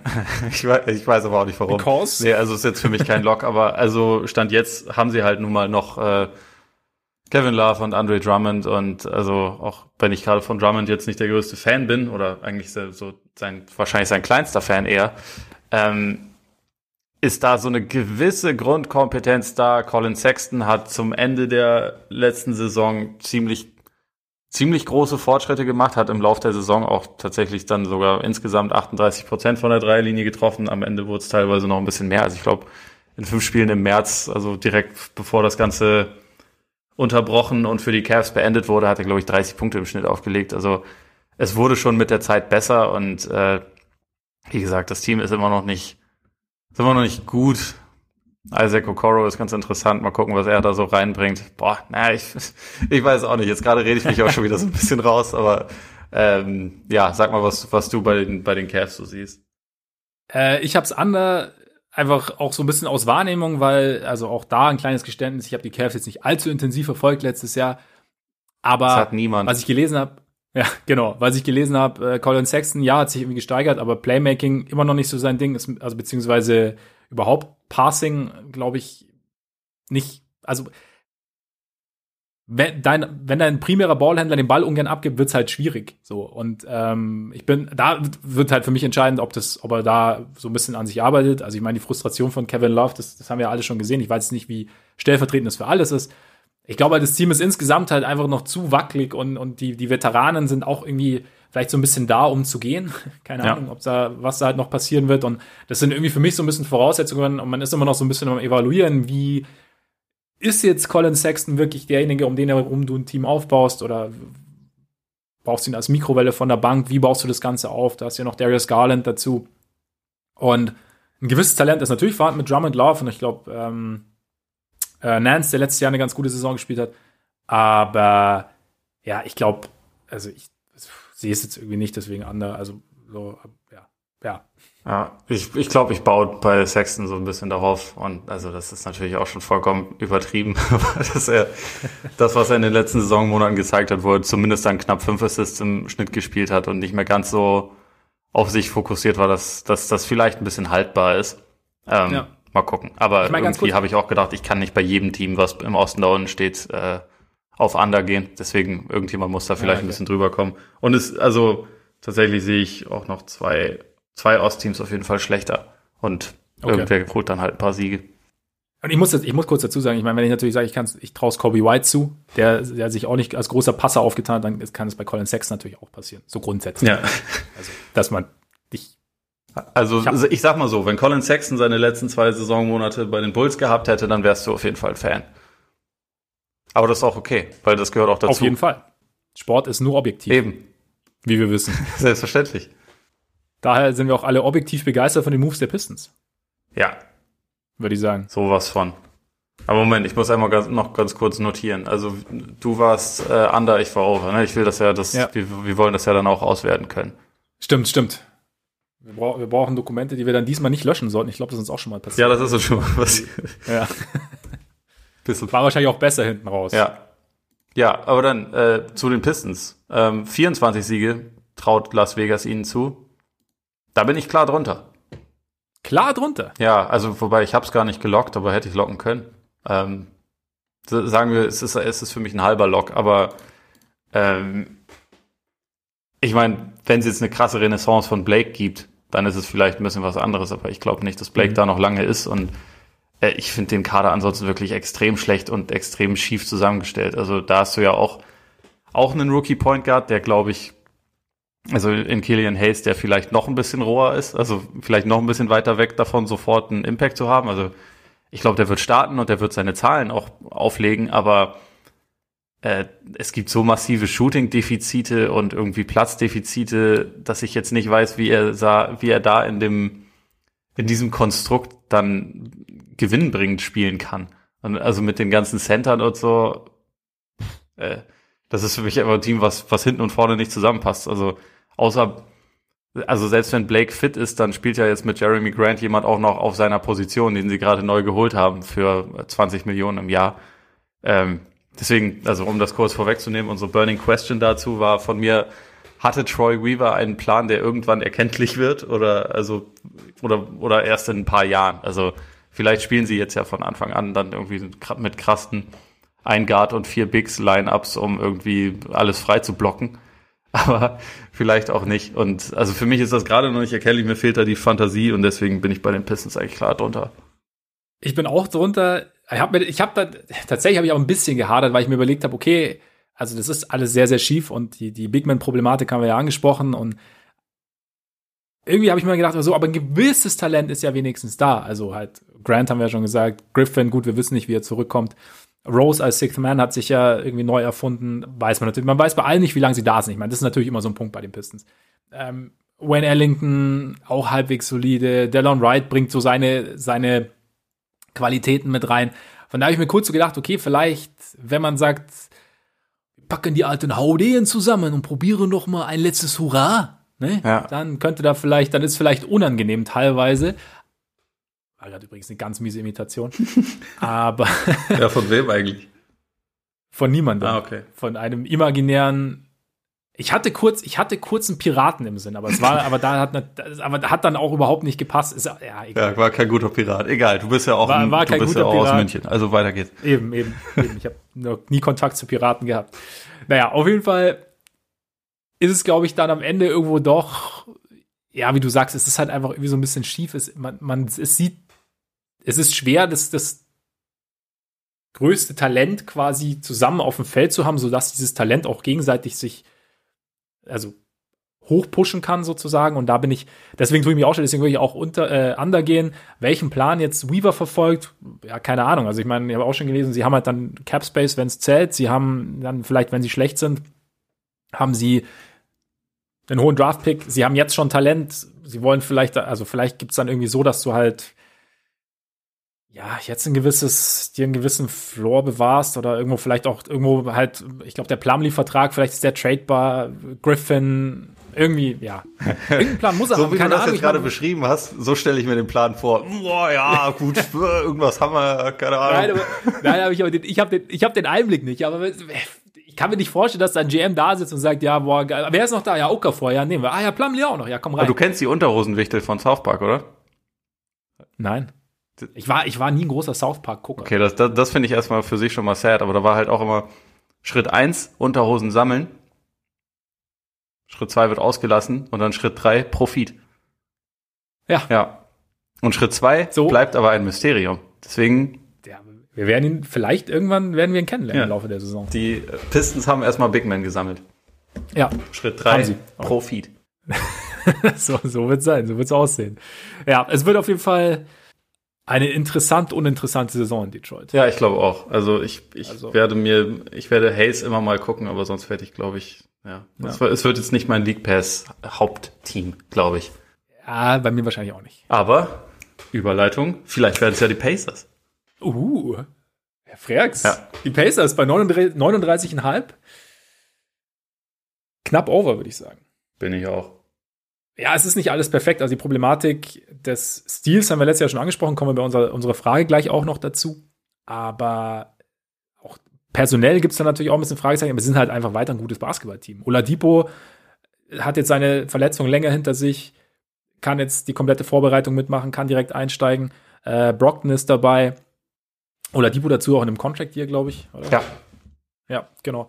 Dann defensiv sieht es weiter gut aus. Sabonis ist wieder dabei, der ja verletzt war. Natürlich hast du weiterhin die, die Problematik Turner, Sabonis, äh, dass es alles nicht ganz, ganz rund ist. Du hast jetzt aber auch einen, einen Coach vielleicht, was man gehört hat, äh, mit Nate Bjorkgren, der ähm, sehr, ja, der ein bisschen, in Anführungszeichen, moderneren Basketball spielen will. Muss man dann sehen, wie weit, inwieweit es mit den Spielern möglich ist. Aber ich glaube einfach, dass das Talentlevel, TJ Warren natürlich nicht zu vergessen, Mr. Bubble, dass das Talentlevel so hoch ist, dass die Pacers schon die 40 knacken. Ja, können. Würde ich auch von ausgehen. Also sie hatten letzte Saison echt ziemliches Pech mit der Gesundheit und waren ja trotzdem irgendwie wieder klar über ihren Zielen. Und jetzt, ich meine, die Situation ist, glaube ich, insofern ein bisschen schwierig, weil Turner war jetzt halt zum wiederholten Male sehr doll in Trade-Gerüchten. Äh, sie, ja. sie, wollten ihn loswerden. Ähm, Oladipo wiederum hat selbst kurzzeitig gesagt, er will weg und jetzt ist er wieder voll committed, weil ihn keiner haben wollte. Das ist, ist auch so ein bisschen, also das ist so ein bisschen Pulverfassmäßig, aber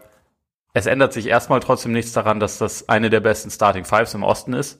Ähm, ich glaube, das hat man über die letzten Jahre selbst mit äh, teilweise limitierter Gesundheit schon sehen können. Also es sind alles gute Spieler. Sie haben auch noch von der Bank dann ein paar Leute, die man wirklich reinwerfen kann und von daher Indiana ist irgendwie jedes Jahr erwartet man irgendwie, also weiß man nicht so recht, was man von ihnen erwarten soll, und dann sind sie irgendwie dann doch wieder drüber. Und ich glaube, das ist äh, vielleicht, also wir reden ja jetzt nicht über die Playoffs, sondern über die Regular Season und da ist Indiana, glaube ich, einfach eine Bank.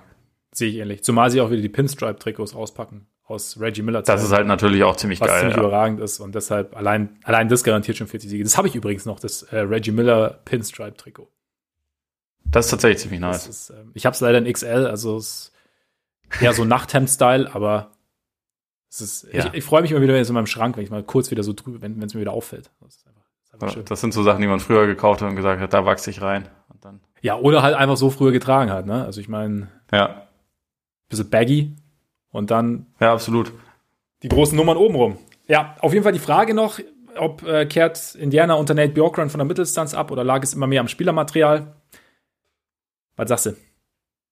Ich glaube schon, dass das da ein bisschen modernisiert wird. Deswegen kann ich mir auch vorstellen, dass die, dass die offensiv ein bisschen besser werden. Also bei einigen Leuten ist es sicherlich auch so ein bisschen dadurch, weil sie sich da einfach wohlfühlen. Also bei jemandem wie, wie Sabonis oder so, der geht, geht halt ungern noch weiter raus.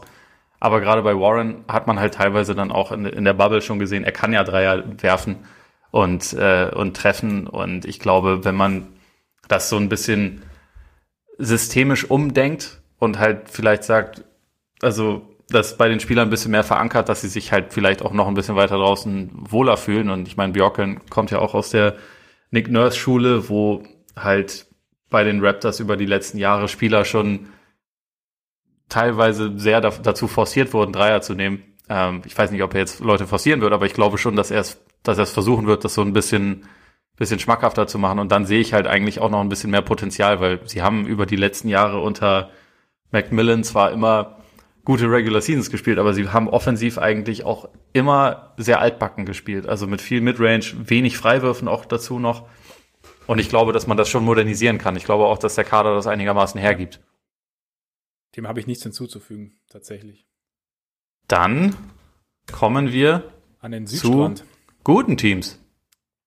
Ja. The Miami Heat, Finalist. 43 Siege. Over? Under? Ich bin over.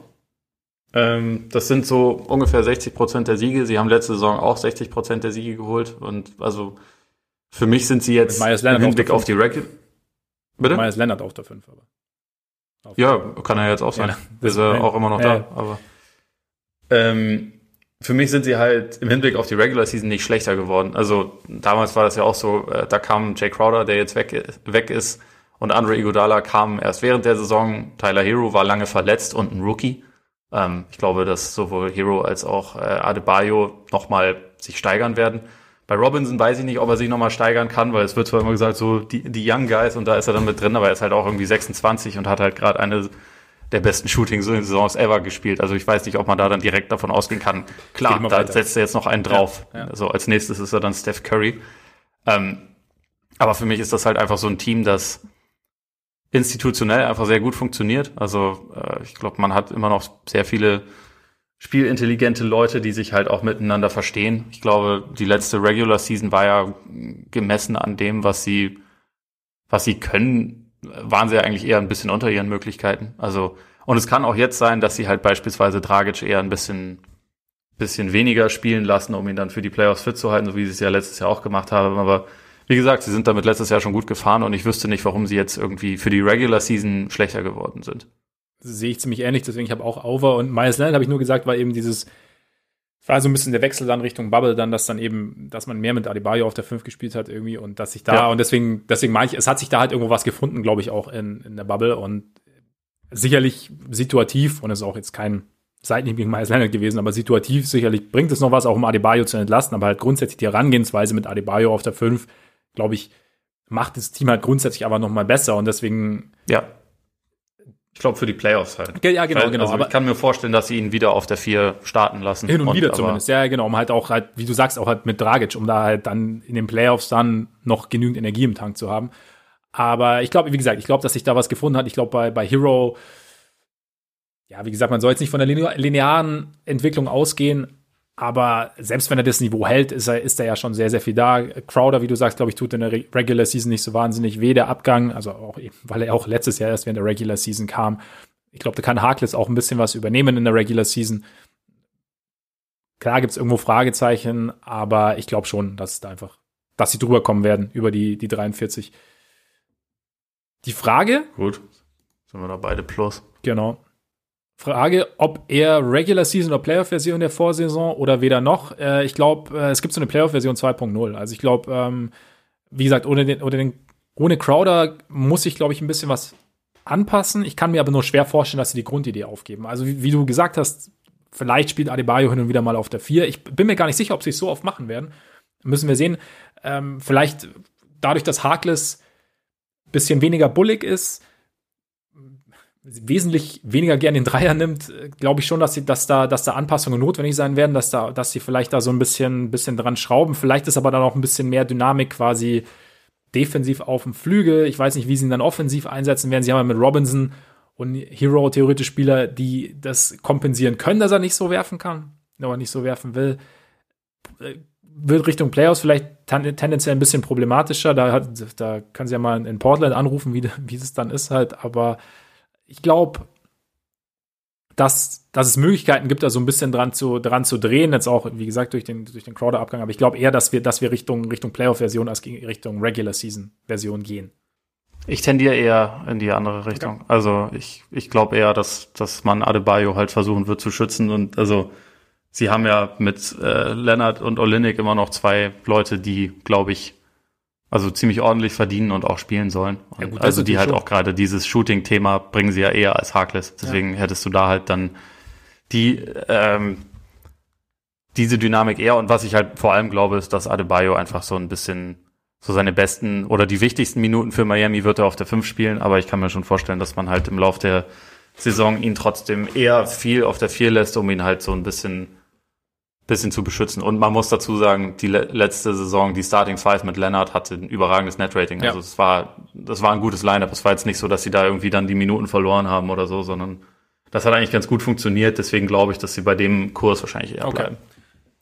Ja, guter Punkt, guter Punkt. Also, ja, ich glaube, ich könnte mir halt vorstellen, du willst vielleicht auch nicht dein 100% deine, ähm, deine Sicherheit verlieren quasi. Also, beziehungsweise dann es über die Saison so ein bisschen, ein bisschen schleifen lassen, in Anführungszeichen, und dann auf einmal kommen die Playoffs und dann möchtest du, also ich meine, es hat letztes Jahr halbwegs funktioniert, aber ich frage, ich tue mich halt schwer zu sagen, okay, ich habe da jetzt wirklich was gefunden, was wirklich sehr, sehr gut funktioniert, uns dann loszulassen, aktiv, dauerhaft. Also wie du, wie du sagst, wahrscheinlich ergibt es schon Sinn, das teilweise zu tun, situativ zu tun, aber ich bin mal gespannt, ob wir nicht dann doch öfter auf der 5 sehen werden, so von der Grundausrichtung her.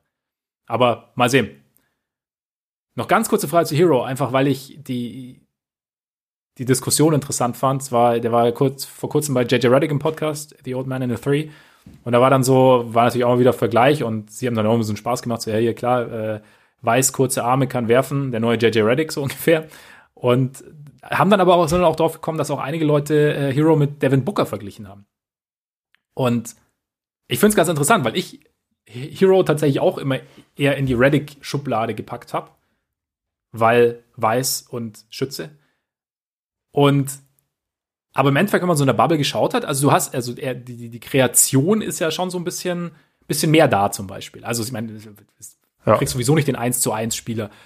Aber es ist vielleicht, also ich finde den, den Ansatz ganz interessant, weil wenn man jetzt quasi, wenn, nehmen wir mal an, Miami hätte mit Hero so einen Booker Minus gefunden, also ich glaube, weil Devin Bookers Offensivspiel ist schon auf einem sehr, sehr hohen Niveau, dann wäre das ja, ja, wäre wär für die Entwicklung des Teams, zumindest weil es für mich war es dann so, so ein Augenöffner sozusagen, wäre dann schon noch mal extrem, weil du dann halt einfach eine, noch einen ganz anderen Building-Block hättest für die Zukunft. Das stimmt schon, aber ich, also das finde ich sehr weit hergeholt. Also Booker finde ich ähm, ist eine ganz, also physisch ist er eine ganz andere Kategorie und auch eine, wo halt ein Hero nicht hinkommen ja. wird. Also in Sachen von lange Arme. Ich meine, Booker hat ein überragendes Postgame. Das wird Hero nie haben. Ja, deswegen das Minus. Kann man, glaube ich, jetzt also schon so, sagen. Ne? Ich finde der einzige Unterschied, also ich, ich finde den Reddick-Vergleich auch nicht passend, aber äh, Booker finde ich noch viel unpassender, aber was halt so ihn von, von so, von diesen reinen Shootern wie, wie Reddick auf jeden Fall abhebt, ist, dass er ja selber auch Creation für sich und auch für andere zeigt. Und das finde ich halt auch, da, da hat die Bubble echt was gezeigt, aber also mir ging der, mir ging der Hero-Hype teilweise schon ein bisschen sehr, sehr weit. Also ich glaube auch, dass das ein sehr spannender Spieler bleibt. Vielleicht wird er auch mal All-Star, aber äh, ich weiß nicht, für, für mich ist halt Booker im Moment schon einer der komplettesten Offensivspieler der Liga und da kommt, glaub, also kann ich mir nicht vorstellen, dass Hero dahin kommt, um ehrlich zu sein. Nee, ich glaube auch nicht, dass er dahin kommt. Also wie gesagt, deswegen, deswegen habe ich gemeint Booker minus, aber so vom, also halt einfach so, so, so ein Zwischending halt irgendwie. Einer, der kreieren kann, aber trotzdem extrem sicheren Wurf hat. Ich fand nur den Gedankengang irgendwie interessant, weil es für mich dann nochmal äh, die. Es ist interessant, dass man ihn dann nicht mit Joe Harris verglichen hat, weil er auch weiß ist und auch dribbeln kann. Ja, aber der trägt Bart. aber ist eine, auf eine andere Art und Weise. Der trägt Vollbart. Das war nochmal was anderes. Eben. Unpassend. Ja. Milwaukee. Milwaukee. 49. 49. Siege. Bestes Team im Osten. Bin ich dran oder du? Hm, ich glaube, ich, ich, glaub, ich bin dran. Ich gehe drüber. Okay. Weil sie tatsächlich für mich, also trotz allem, besser geworden sind. Also allein äh, Jerry Holiday macht es für mich besser. Also der, der Abgang natürlich von Matthews tut weh. Der Abgang von George Hill tut weh. Aber ich finde, sie haben es so gut es ging kompensiert und da kommen wir auch, also ich, ich mix jetzt gleich mal meine Frage, meine Burning Question mit rein, weil es passt, weil wird die Offseason durch die Bogdanovic-Geschichte zu negativ gesehen? Das ist für mich halt so ein Punkt. Also es überschattet halt irgendwo alles. Aber es ist nicht jeder Move war perfekt, aber sie haben sich für die Regular Season auch mit DJ Augustine eingeholt, der dir in der Regular Season mit seinem Pick and Roll, mit seinem Shooting, mit seiner Creation sehr, sehr viel bringen kann. Jerry Holiday für mich hebt das Ceiling des Teams in den Playoffs deutlich an, hebt vor allem den Floor des Teams auch deutlich an in den Playoffs. Und ja, deshalb äh, wird für mich das auf jeden Fall zu negativ gesehen, zumal du halt, wenn du jetzt in den Playoffs hast du auf einer essentiellen Position mit Bledsoe einen gehabt, der dir nie das gebracht hat, was du gebraucht hättest.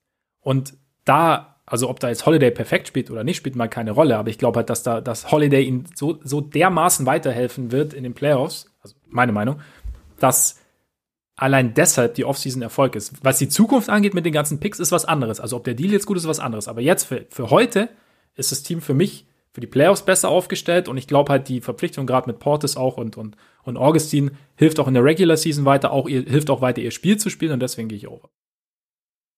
Ja, also ich, ich mache jetzt erstmal erstmal Regular Season. Ähm, da bin ich auch auf jeden Fall over. Das ist auch eins meiner Logs. Also auch einfach wegen der simplen Rechnung. Die haben die letzten Jahre immer ähm, über 70 Prozent ihrer Spiele gewonnen. Also seit Budenholzer da ist ziemlich deutlich. Ja. 70 Prozent sind jetzt genau 50,4 also ich sehe sie wieder deutlich drüber, also eher wahrscheinlich bei 55 oder so. Mich hat es auch gewundert, dass da nicht wenigstens die 50 auftaucht in dem Over-Under. Ähm, das institutionell, das wie auch schon bei Miami, das funktioniert in der Regular Season, das funktioniert aber auch sogar auf einem höheren Niveau.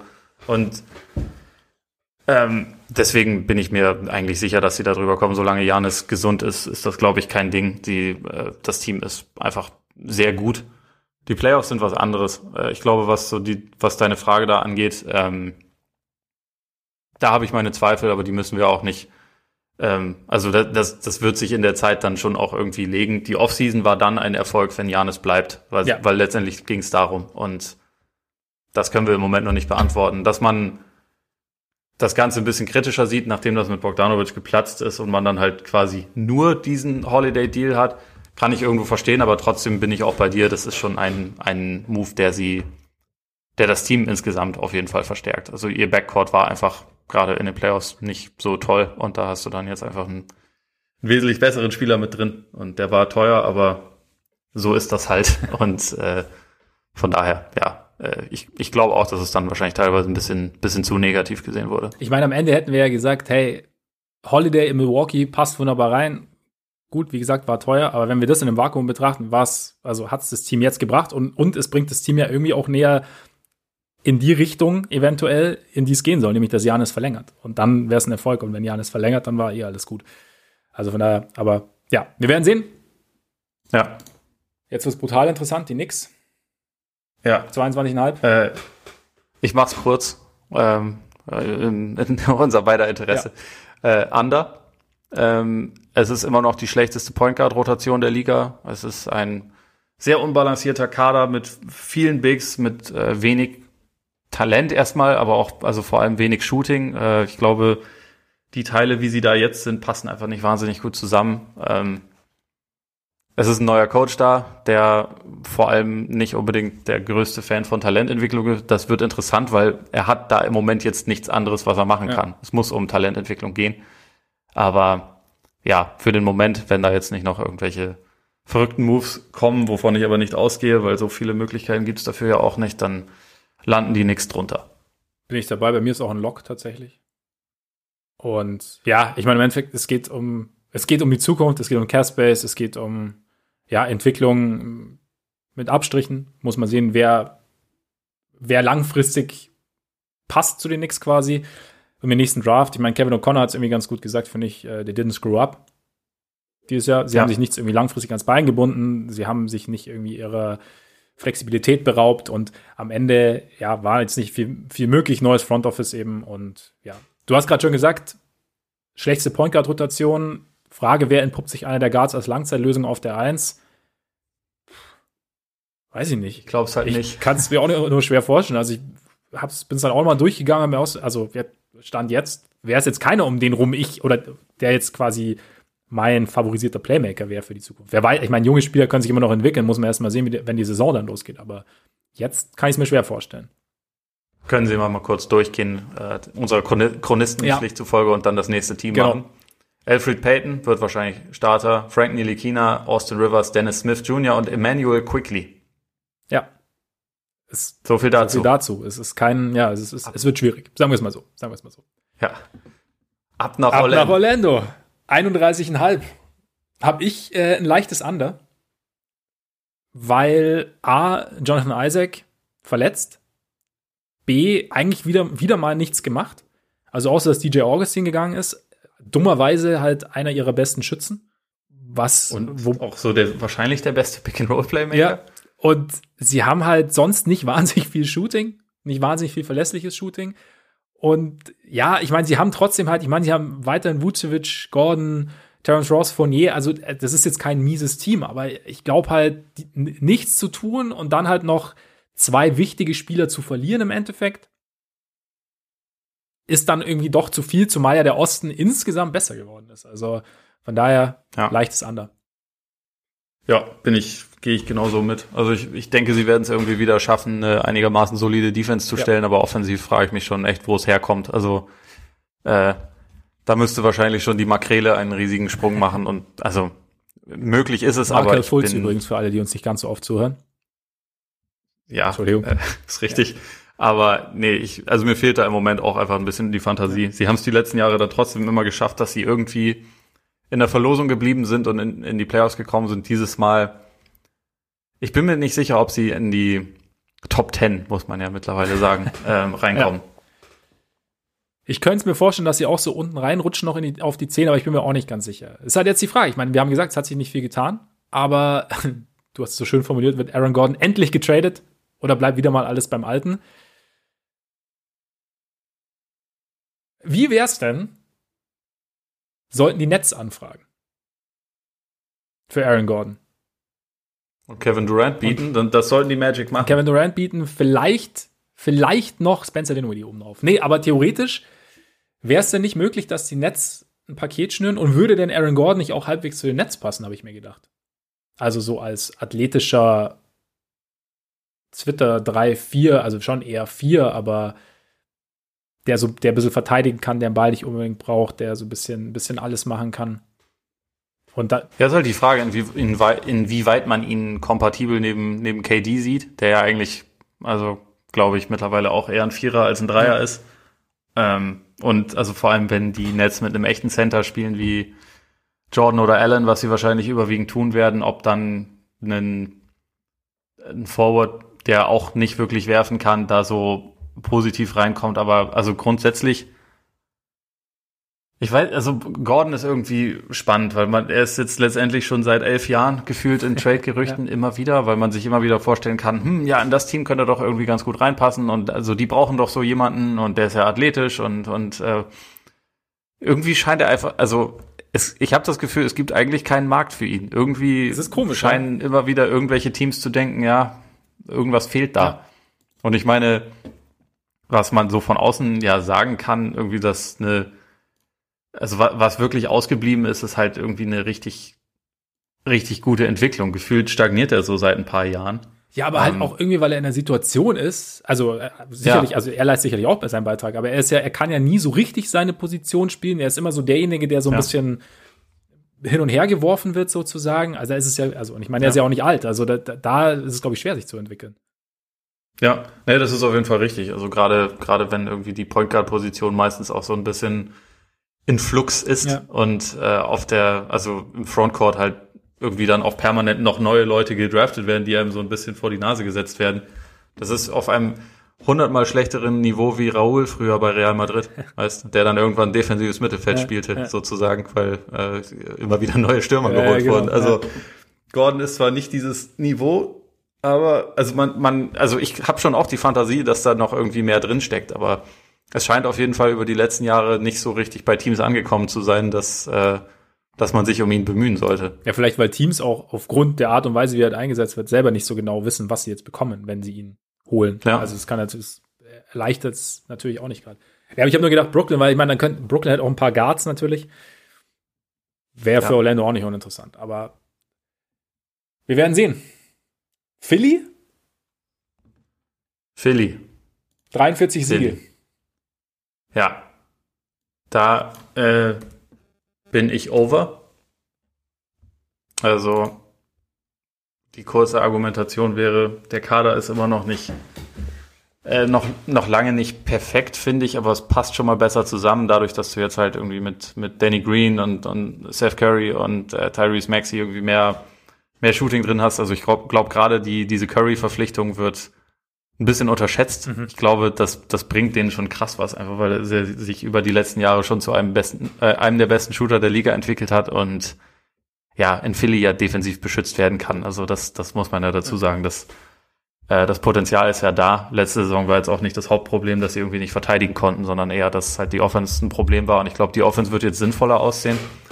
Und was man auch einfach sagen muss, ist jetzt wieder so eine etwas äh, simple Rechnung, aber ich finde es in dem Fall auch angemessen. Letzte Saison lief unheimlich viel schief bei ihnen, also was Verletzungen angeht und was halt diesen, diesen unglücklichen Fit anging. Und trotzdem wurden halt irgendwie fast 60 Prozent der Spiele gewonnen. Und ähm, natürlich kann man jetzt auch nicht safe sagen, gut, dieses Jahr ist Embiid topfit und motiviert, dieses Jahr ist Simmons topfit und motiviert und äh, das passt irgendwie, das findet sich alles und Doc Rivers findet die das perfekte System, aber ich glaube, man kann zumindest davon so ein bisschen ausgehen, dass es sich halt ein bisschen steigert. Und ich finde, das Talent in dem Team ist immer noch sehr interessant. Ich glaube, einen neuen Ansatz hat es da mal gebraucht. Wer weiß, ob Rivers den findet, aber also für mich persönlich ist das so eins der Teams, wo ich mir schon vorstellen kann, dass sie dann auch in der, in der Regular Season vielleicht Platz zwei oder drei im, im Osten einnehmen und das geht, glaube ich, nicht unter 43 Siege. Deswegen sind die für mich over. Ich würde die Rechnung noch einfacher gestalten, also nicht, nicht mal Prozentrechnung notwendig. Also ich würde einfach sagen, ich kann mir nicht vorstellen, dass sie bei 72 Spielen 30 verlieren. Also das ist einfach, weil für mich, wie du sagst, also das Roster ist runder. Und solange Embiid nicht runder ist, funktioniert das auch. Ähm, aber guter Punkt. Nee, aber ich finde einfach, also es, es wirkt jetzt auf jeden Fall irgendwie wieder wie, wie, wie ein Basketballteam. Und ich meine, alle anderen Argumente hast du ja im Endeffekt auch schon gebracht. Und deswegen, ich sehe es halt einfach, ich sehe sie zu gut an, als dass sie eben diese 30 Spiele verlieren und ich bin auch echt, ich freue mich auch auf den neuen, auf den neuen Ansatz jetzt. Was auch immer Rivers jetzt genau machen wird, werden wir sehen. Aber einfach mal, dass da jetzt irgendwie was, eine neue Idee reinkommt, auch mit Murray eine neue Idee reinkommt, der ja sicherlich auch irgendwo seine, seinen Plan mit Rivers besprechen wird. Und da, ja, es wird, ich glaube, Philly, weil Philly ja Philly war jahrelang ein Team, das ja wirklich Spaß gemacht hat. Ne? Und jetzt warst du die letzten zwei Jahre, warst du irgendwie dann so ein bisschen so, äh, macht ihr da, Freunde? Wie ist euer, was, was wollt ihr? Und zwar irgendwie alles so ein bisschen eher so ein bisschen schwermütig geworden dann auf einmal, weil irgendwie dann die, die Erwartungen nicht erfüllt wurden und dann, keine Ahnung, wollten sie vielleicht den dritten Schritt vorm zweiten machen, wie auch immer. Und jetzt hast du wieder so ein bisschen das Gefühl, okay, man, kurz mal innegehalten und geguckt, was haben wir denn, wie, wie können wir aus der Situation, die wir jetzt haben, die ganze Geschichte noch ein bisschen besser gestalten und, und, und, und ja, deswegen schaue ich da durchaus positiv hin. Deine Frage, ja. wo landen die Sixers bei Häufigkeit? Pick and Roll, Dreierversuche und Dreierquote? Ja, das ist eine offene Frage. Also äh, ich glaube, die können wir jetzt nicht beantworten. Ich habe mir genau aufgeschrieben. Ähm, warte ja, kurz, okay. äh, Platz 2, Platz 4 und Platz 8. Nein, Quatsch. Ähm, ja. Offen, ja. Das glaube ich alles noch nicht, aber ich glaube halt, dass sie sich in allen Bereichen steigern werden und ich glaube, dass das halt so ein bisschen Par Parameter dafür sein können, wie die, wie die Offense sich insgesamt so ein bisschen umgestaltet. Ja. Deswegen war, also die Burning Question war jetzt keine, die wir beantworten konnten. Aber muss ja manchmal auch so sein. Also zeitsparender ist ja, wenn man einfach nur die Frage stellt. Nicht Absolut, wahr? das ist auf jeden Fall zeitsparender. Äh, das ja, genau. Ich klassische Mittel jedes Oppositionspolitikers. einfach mal fragen. Wird das ja wohl noch mal fragen dürfen. So, so in etwa. Also machen wir mit dem letztjährigen Zweiten weiter. Den Raptors. 41. Eastern Conference. Ja. Ich bin tatsächlich leicht anders. Mensch, das ist ja verrückt. Ich auch weil, also sie haben zwei ihrer Bigmen verloren. Gasol und, und Serge. Laurie ist älter. Ja, sie haben Aaron Baines geholt, Alex Len, aber ich weiß noch nicht genau, was ich, was ich von den Raptors halten soll. Also ich bin da noch nicht, ich, ich muss mir das erstmal anschauen, aber gefühlt ist es weiterhin ein Team mit, mit einem hohen Basketball-IQ, mit, das sehr, sehr gut gecoacht ist, aber gefühlt sind sie irgendwie nicht besser geworden. Ja, ich glaube auch, dass sie sogar eher schlechter geworden sind. Also, ich meine, sie haben ja letzte Saison auch wirklich eine, eine brutal gute Regular Season hingelegt mit dieser, mit diesem krassen, dieser krassen Siegesserie und so. Von daher habe ich mich auch echt schwer damit getan. Also es war so ein bisschen hier das Fragezeichen, äh, das, das Under war mit einem Fragezeichen versehen. Aber wenn ich mir das jetzt angucke, dann ist es halt schon auch so, der Kader ist halt, finde ich, extrem dünn hinter einer sehr guten Starting Five, das muss man auch sagen, aber da ist es halt auch so, wie gesagt, Lowry ist alt, Baines ist sehr verletzungsanfällig. Wenn einer von denen wegbricht, also ich glaube vor allem Lowry ist unfassbar wichtig, dann, äh, dann klaffen da halt gleich ziemlich große Lücken. Also auf der Bank hast du halt einfach nicht mehr viele Leute, die schon auf hohem Niveau was gezeigt haben. Also das glaube ich Norman Powell und so ein bisschen Chris Boucher kann man da so vielleicht ein bisschen ausklammern, aber viel mehr kommt da dann nicht. Das ist einfach eine sehr knappe Rotation. Und ich glaube, da haben wir jetzt eh noch nicht so viel drüber geredet, aber äh, in Covid-Zeiten ist, glaube ich, ein breiter Kader nicht ganz unwichtig. Also weil du natürlich Stimmt, ja. auch mal andere Ausfälle noch haben kannst als sonst. Und äh, das kann sich da dann halt auch irgendwie relativ schnell auswirken. Und deswegen sind, glaube ich, Teams, die halt so eher dünn gestrickt sind, das, das, kann, das kann sich schon ziemlich rächen. Andererseits habe ich natürlich auch Vertrauen in die Institution Toronto, weil sie sich das über die letzten Jahre auch verdient haben. Und äh, gerade Van Vliet und Siakam und Anunobi haben alle auch noch Luft nach oben und Nick Nurse ist ein überragender Coach, aber irgendwie sehe ich es im Moment auch eher skeptisch und äh, bei, bei meinen Fragen war auch noch dabei, sind wir eigentlich sicher, dass, dass Kyle Lowry die komplette Saison dort verbringt oder ob da vielleicht nochmal irgendwas passiert, weil man, man redet immer so über ein, zwei Contender, die doch vielleicht noch einen guten Point Guard brauchen könnten. Und also wer weiß, Masai Ujiri ist das, glaube ich, schon zuzutrauen, auch wenn er es jetzt vielleicht nicht unbedingt plant. Und ja, deswegen, ich glaube, das wird eher ein, ein Übergangs- und Rückschrittsjahr für, für Toronto werden. Möglich. Möglich. Also ich bin mir, bin mir da auch nicht ganz sicher, wo, wo sähst du denn Lowry? Rückkehr nach Philly oder was? Nee, Flippers. Aber äh, Philly wäre natürlich für, für Tobias Harris total geil, nur äh, warum würde Toronto das machen? Weil man sich damit ja den Cap Space für Trommelwirbel, ne?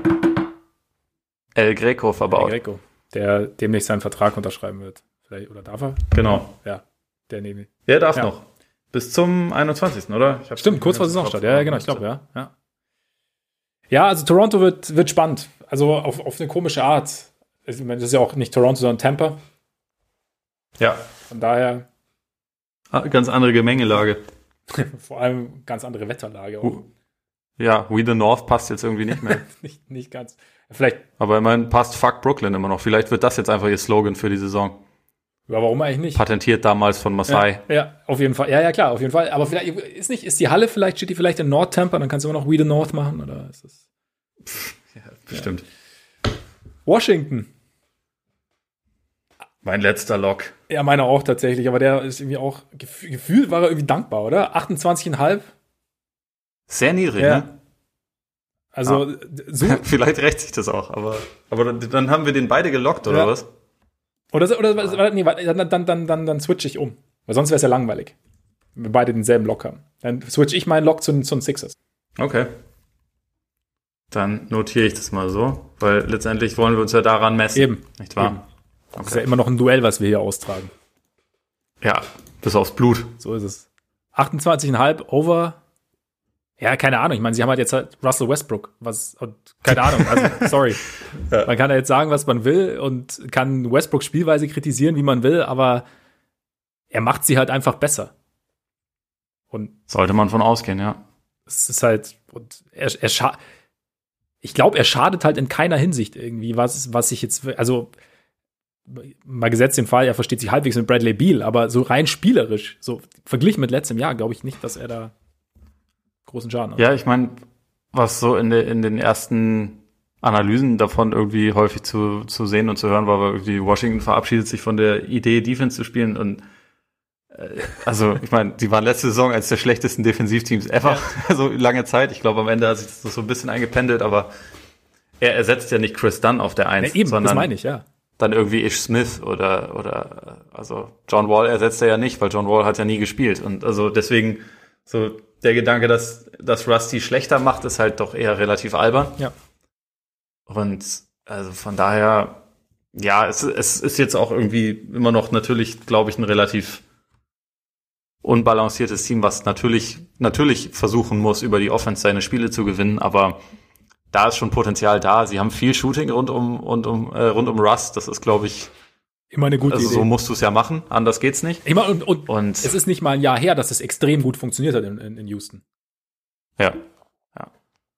Und also selbst wenn das, also wenn er da vielleicht nicht ganz hinkommt, ich meine, selbst in OKC hatte er selten so viel Shooting um sich ja. herum. Und deswegen offensiv sehe ich da schon, schon gewisse Möglichkeiten, defensiv halt äh, nicht, aber um die hinteren Plätze im Osten irgendwie so ein bisschen hinter, hinter sich zu lassen, muss man auch kein exzellentes Team sein, sondern nee. man muss ganz, ganz okay sein und das traue ich den Wizards zu. Und also für mich sind sie so eigentlich auch das von diesen äh, sieben bis zehner oder acht bis zehn vielleicht eher Teams äh, potenziell das stärkste. Und ich glaube auch das, wo man im Play-in-Turnier wahrscheinlich am wenigsten gerne gegeneinander spielen würde, weil sie halt einfach die Star-Power haben.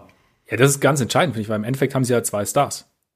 Also, ja. das ist schon mal nicht so wenig wert, gerade wenn du im Osten eher so aus den unteren Gefilden nach oben kommen willst, weil damit können, ja. also außer den Bulls natürlich mit äh, Kobe, Laurie, Wendell und Zach mit vier Stars, können da wenige dienen.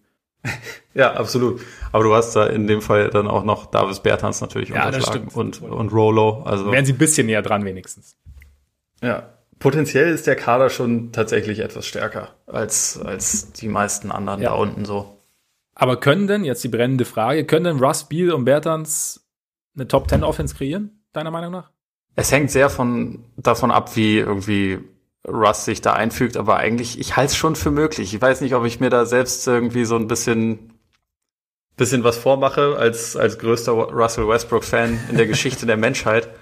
Ja. Aber also meiner Fantasie nach müsste das schon irgendwie gehen. Also einfach weil du halt dieses, dieses echt sehr, sehr gute Shooting um ihn herum hast und wenn er halt eher an diese Form aus den zwei, drei Monaten in, in Houston vor der Corona-Unterbrechung rankommt, dann ist das halt einfach auch ein sehr dynamischer Offensivspieler und halt gerade im Osten, also gegen den er dann jetzt ja vermehrt spielen wird, auch, glaube ich, noch weniger Leute hat, die das so ein bisschen matchen können. Deswegen, also und letzte Saison waren die Wizards halt phasenweise sogar mal auf Kurs für die beste Offense der Liga. Ja. Die, die hatten ja zeitweise das, äh, das glorreiche 1 und 30 Rating bei Offense und Defense, was so ein bisschen sinnbildlich war. Sie sind dann über die Zeit ziemlich eingebrochen, aber das liegt halt auch daran, dass, ähm, dass in der Bubble dann äh, Bertans und Biel gar nicht dabei waren.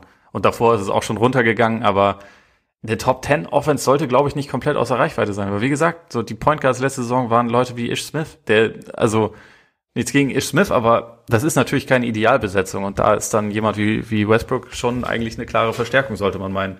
Wenn er jetzt Biel komplett den Ball aus der Hand nimmt und ihn nie wieder abspielt, dann ist, wird das natürlich nicht funktionieren. Ja. Aber äh, ich glaube nicht, dass er mit der Einstellung dahin geht. Ich meine, die Chemie zwischen Wall und Biel ist natürlich schon entscheidend. Aber ich habe es ja schon nach dem Trade gesagt. Westbrook und Biel. Hm?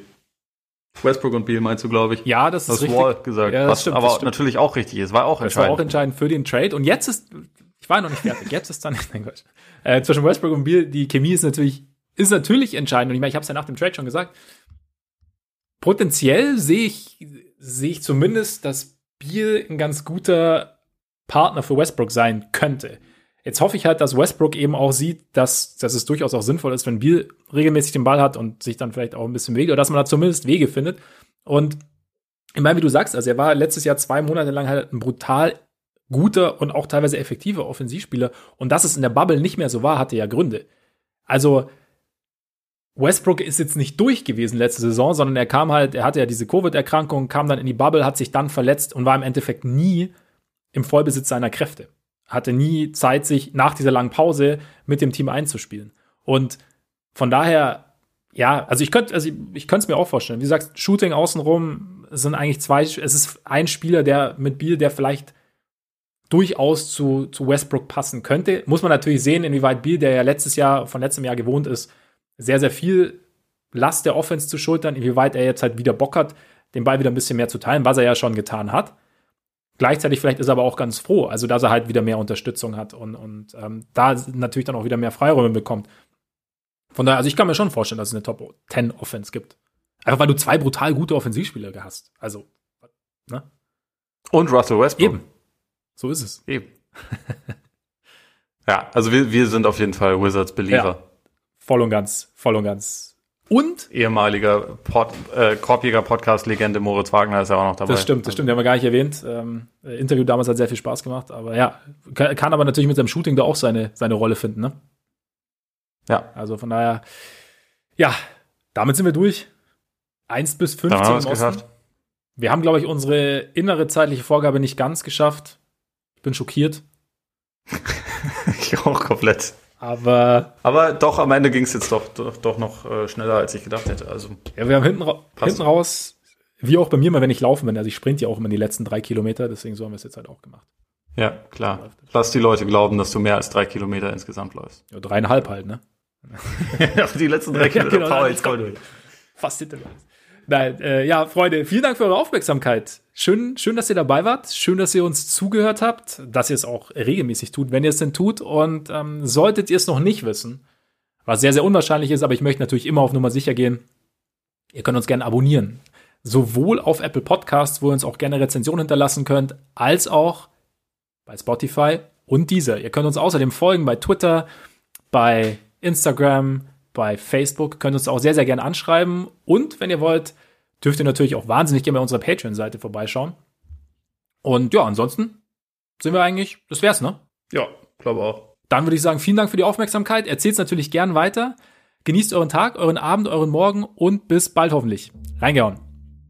On.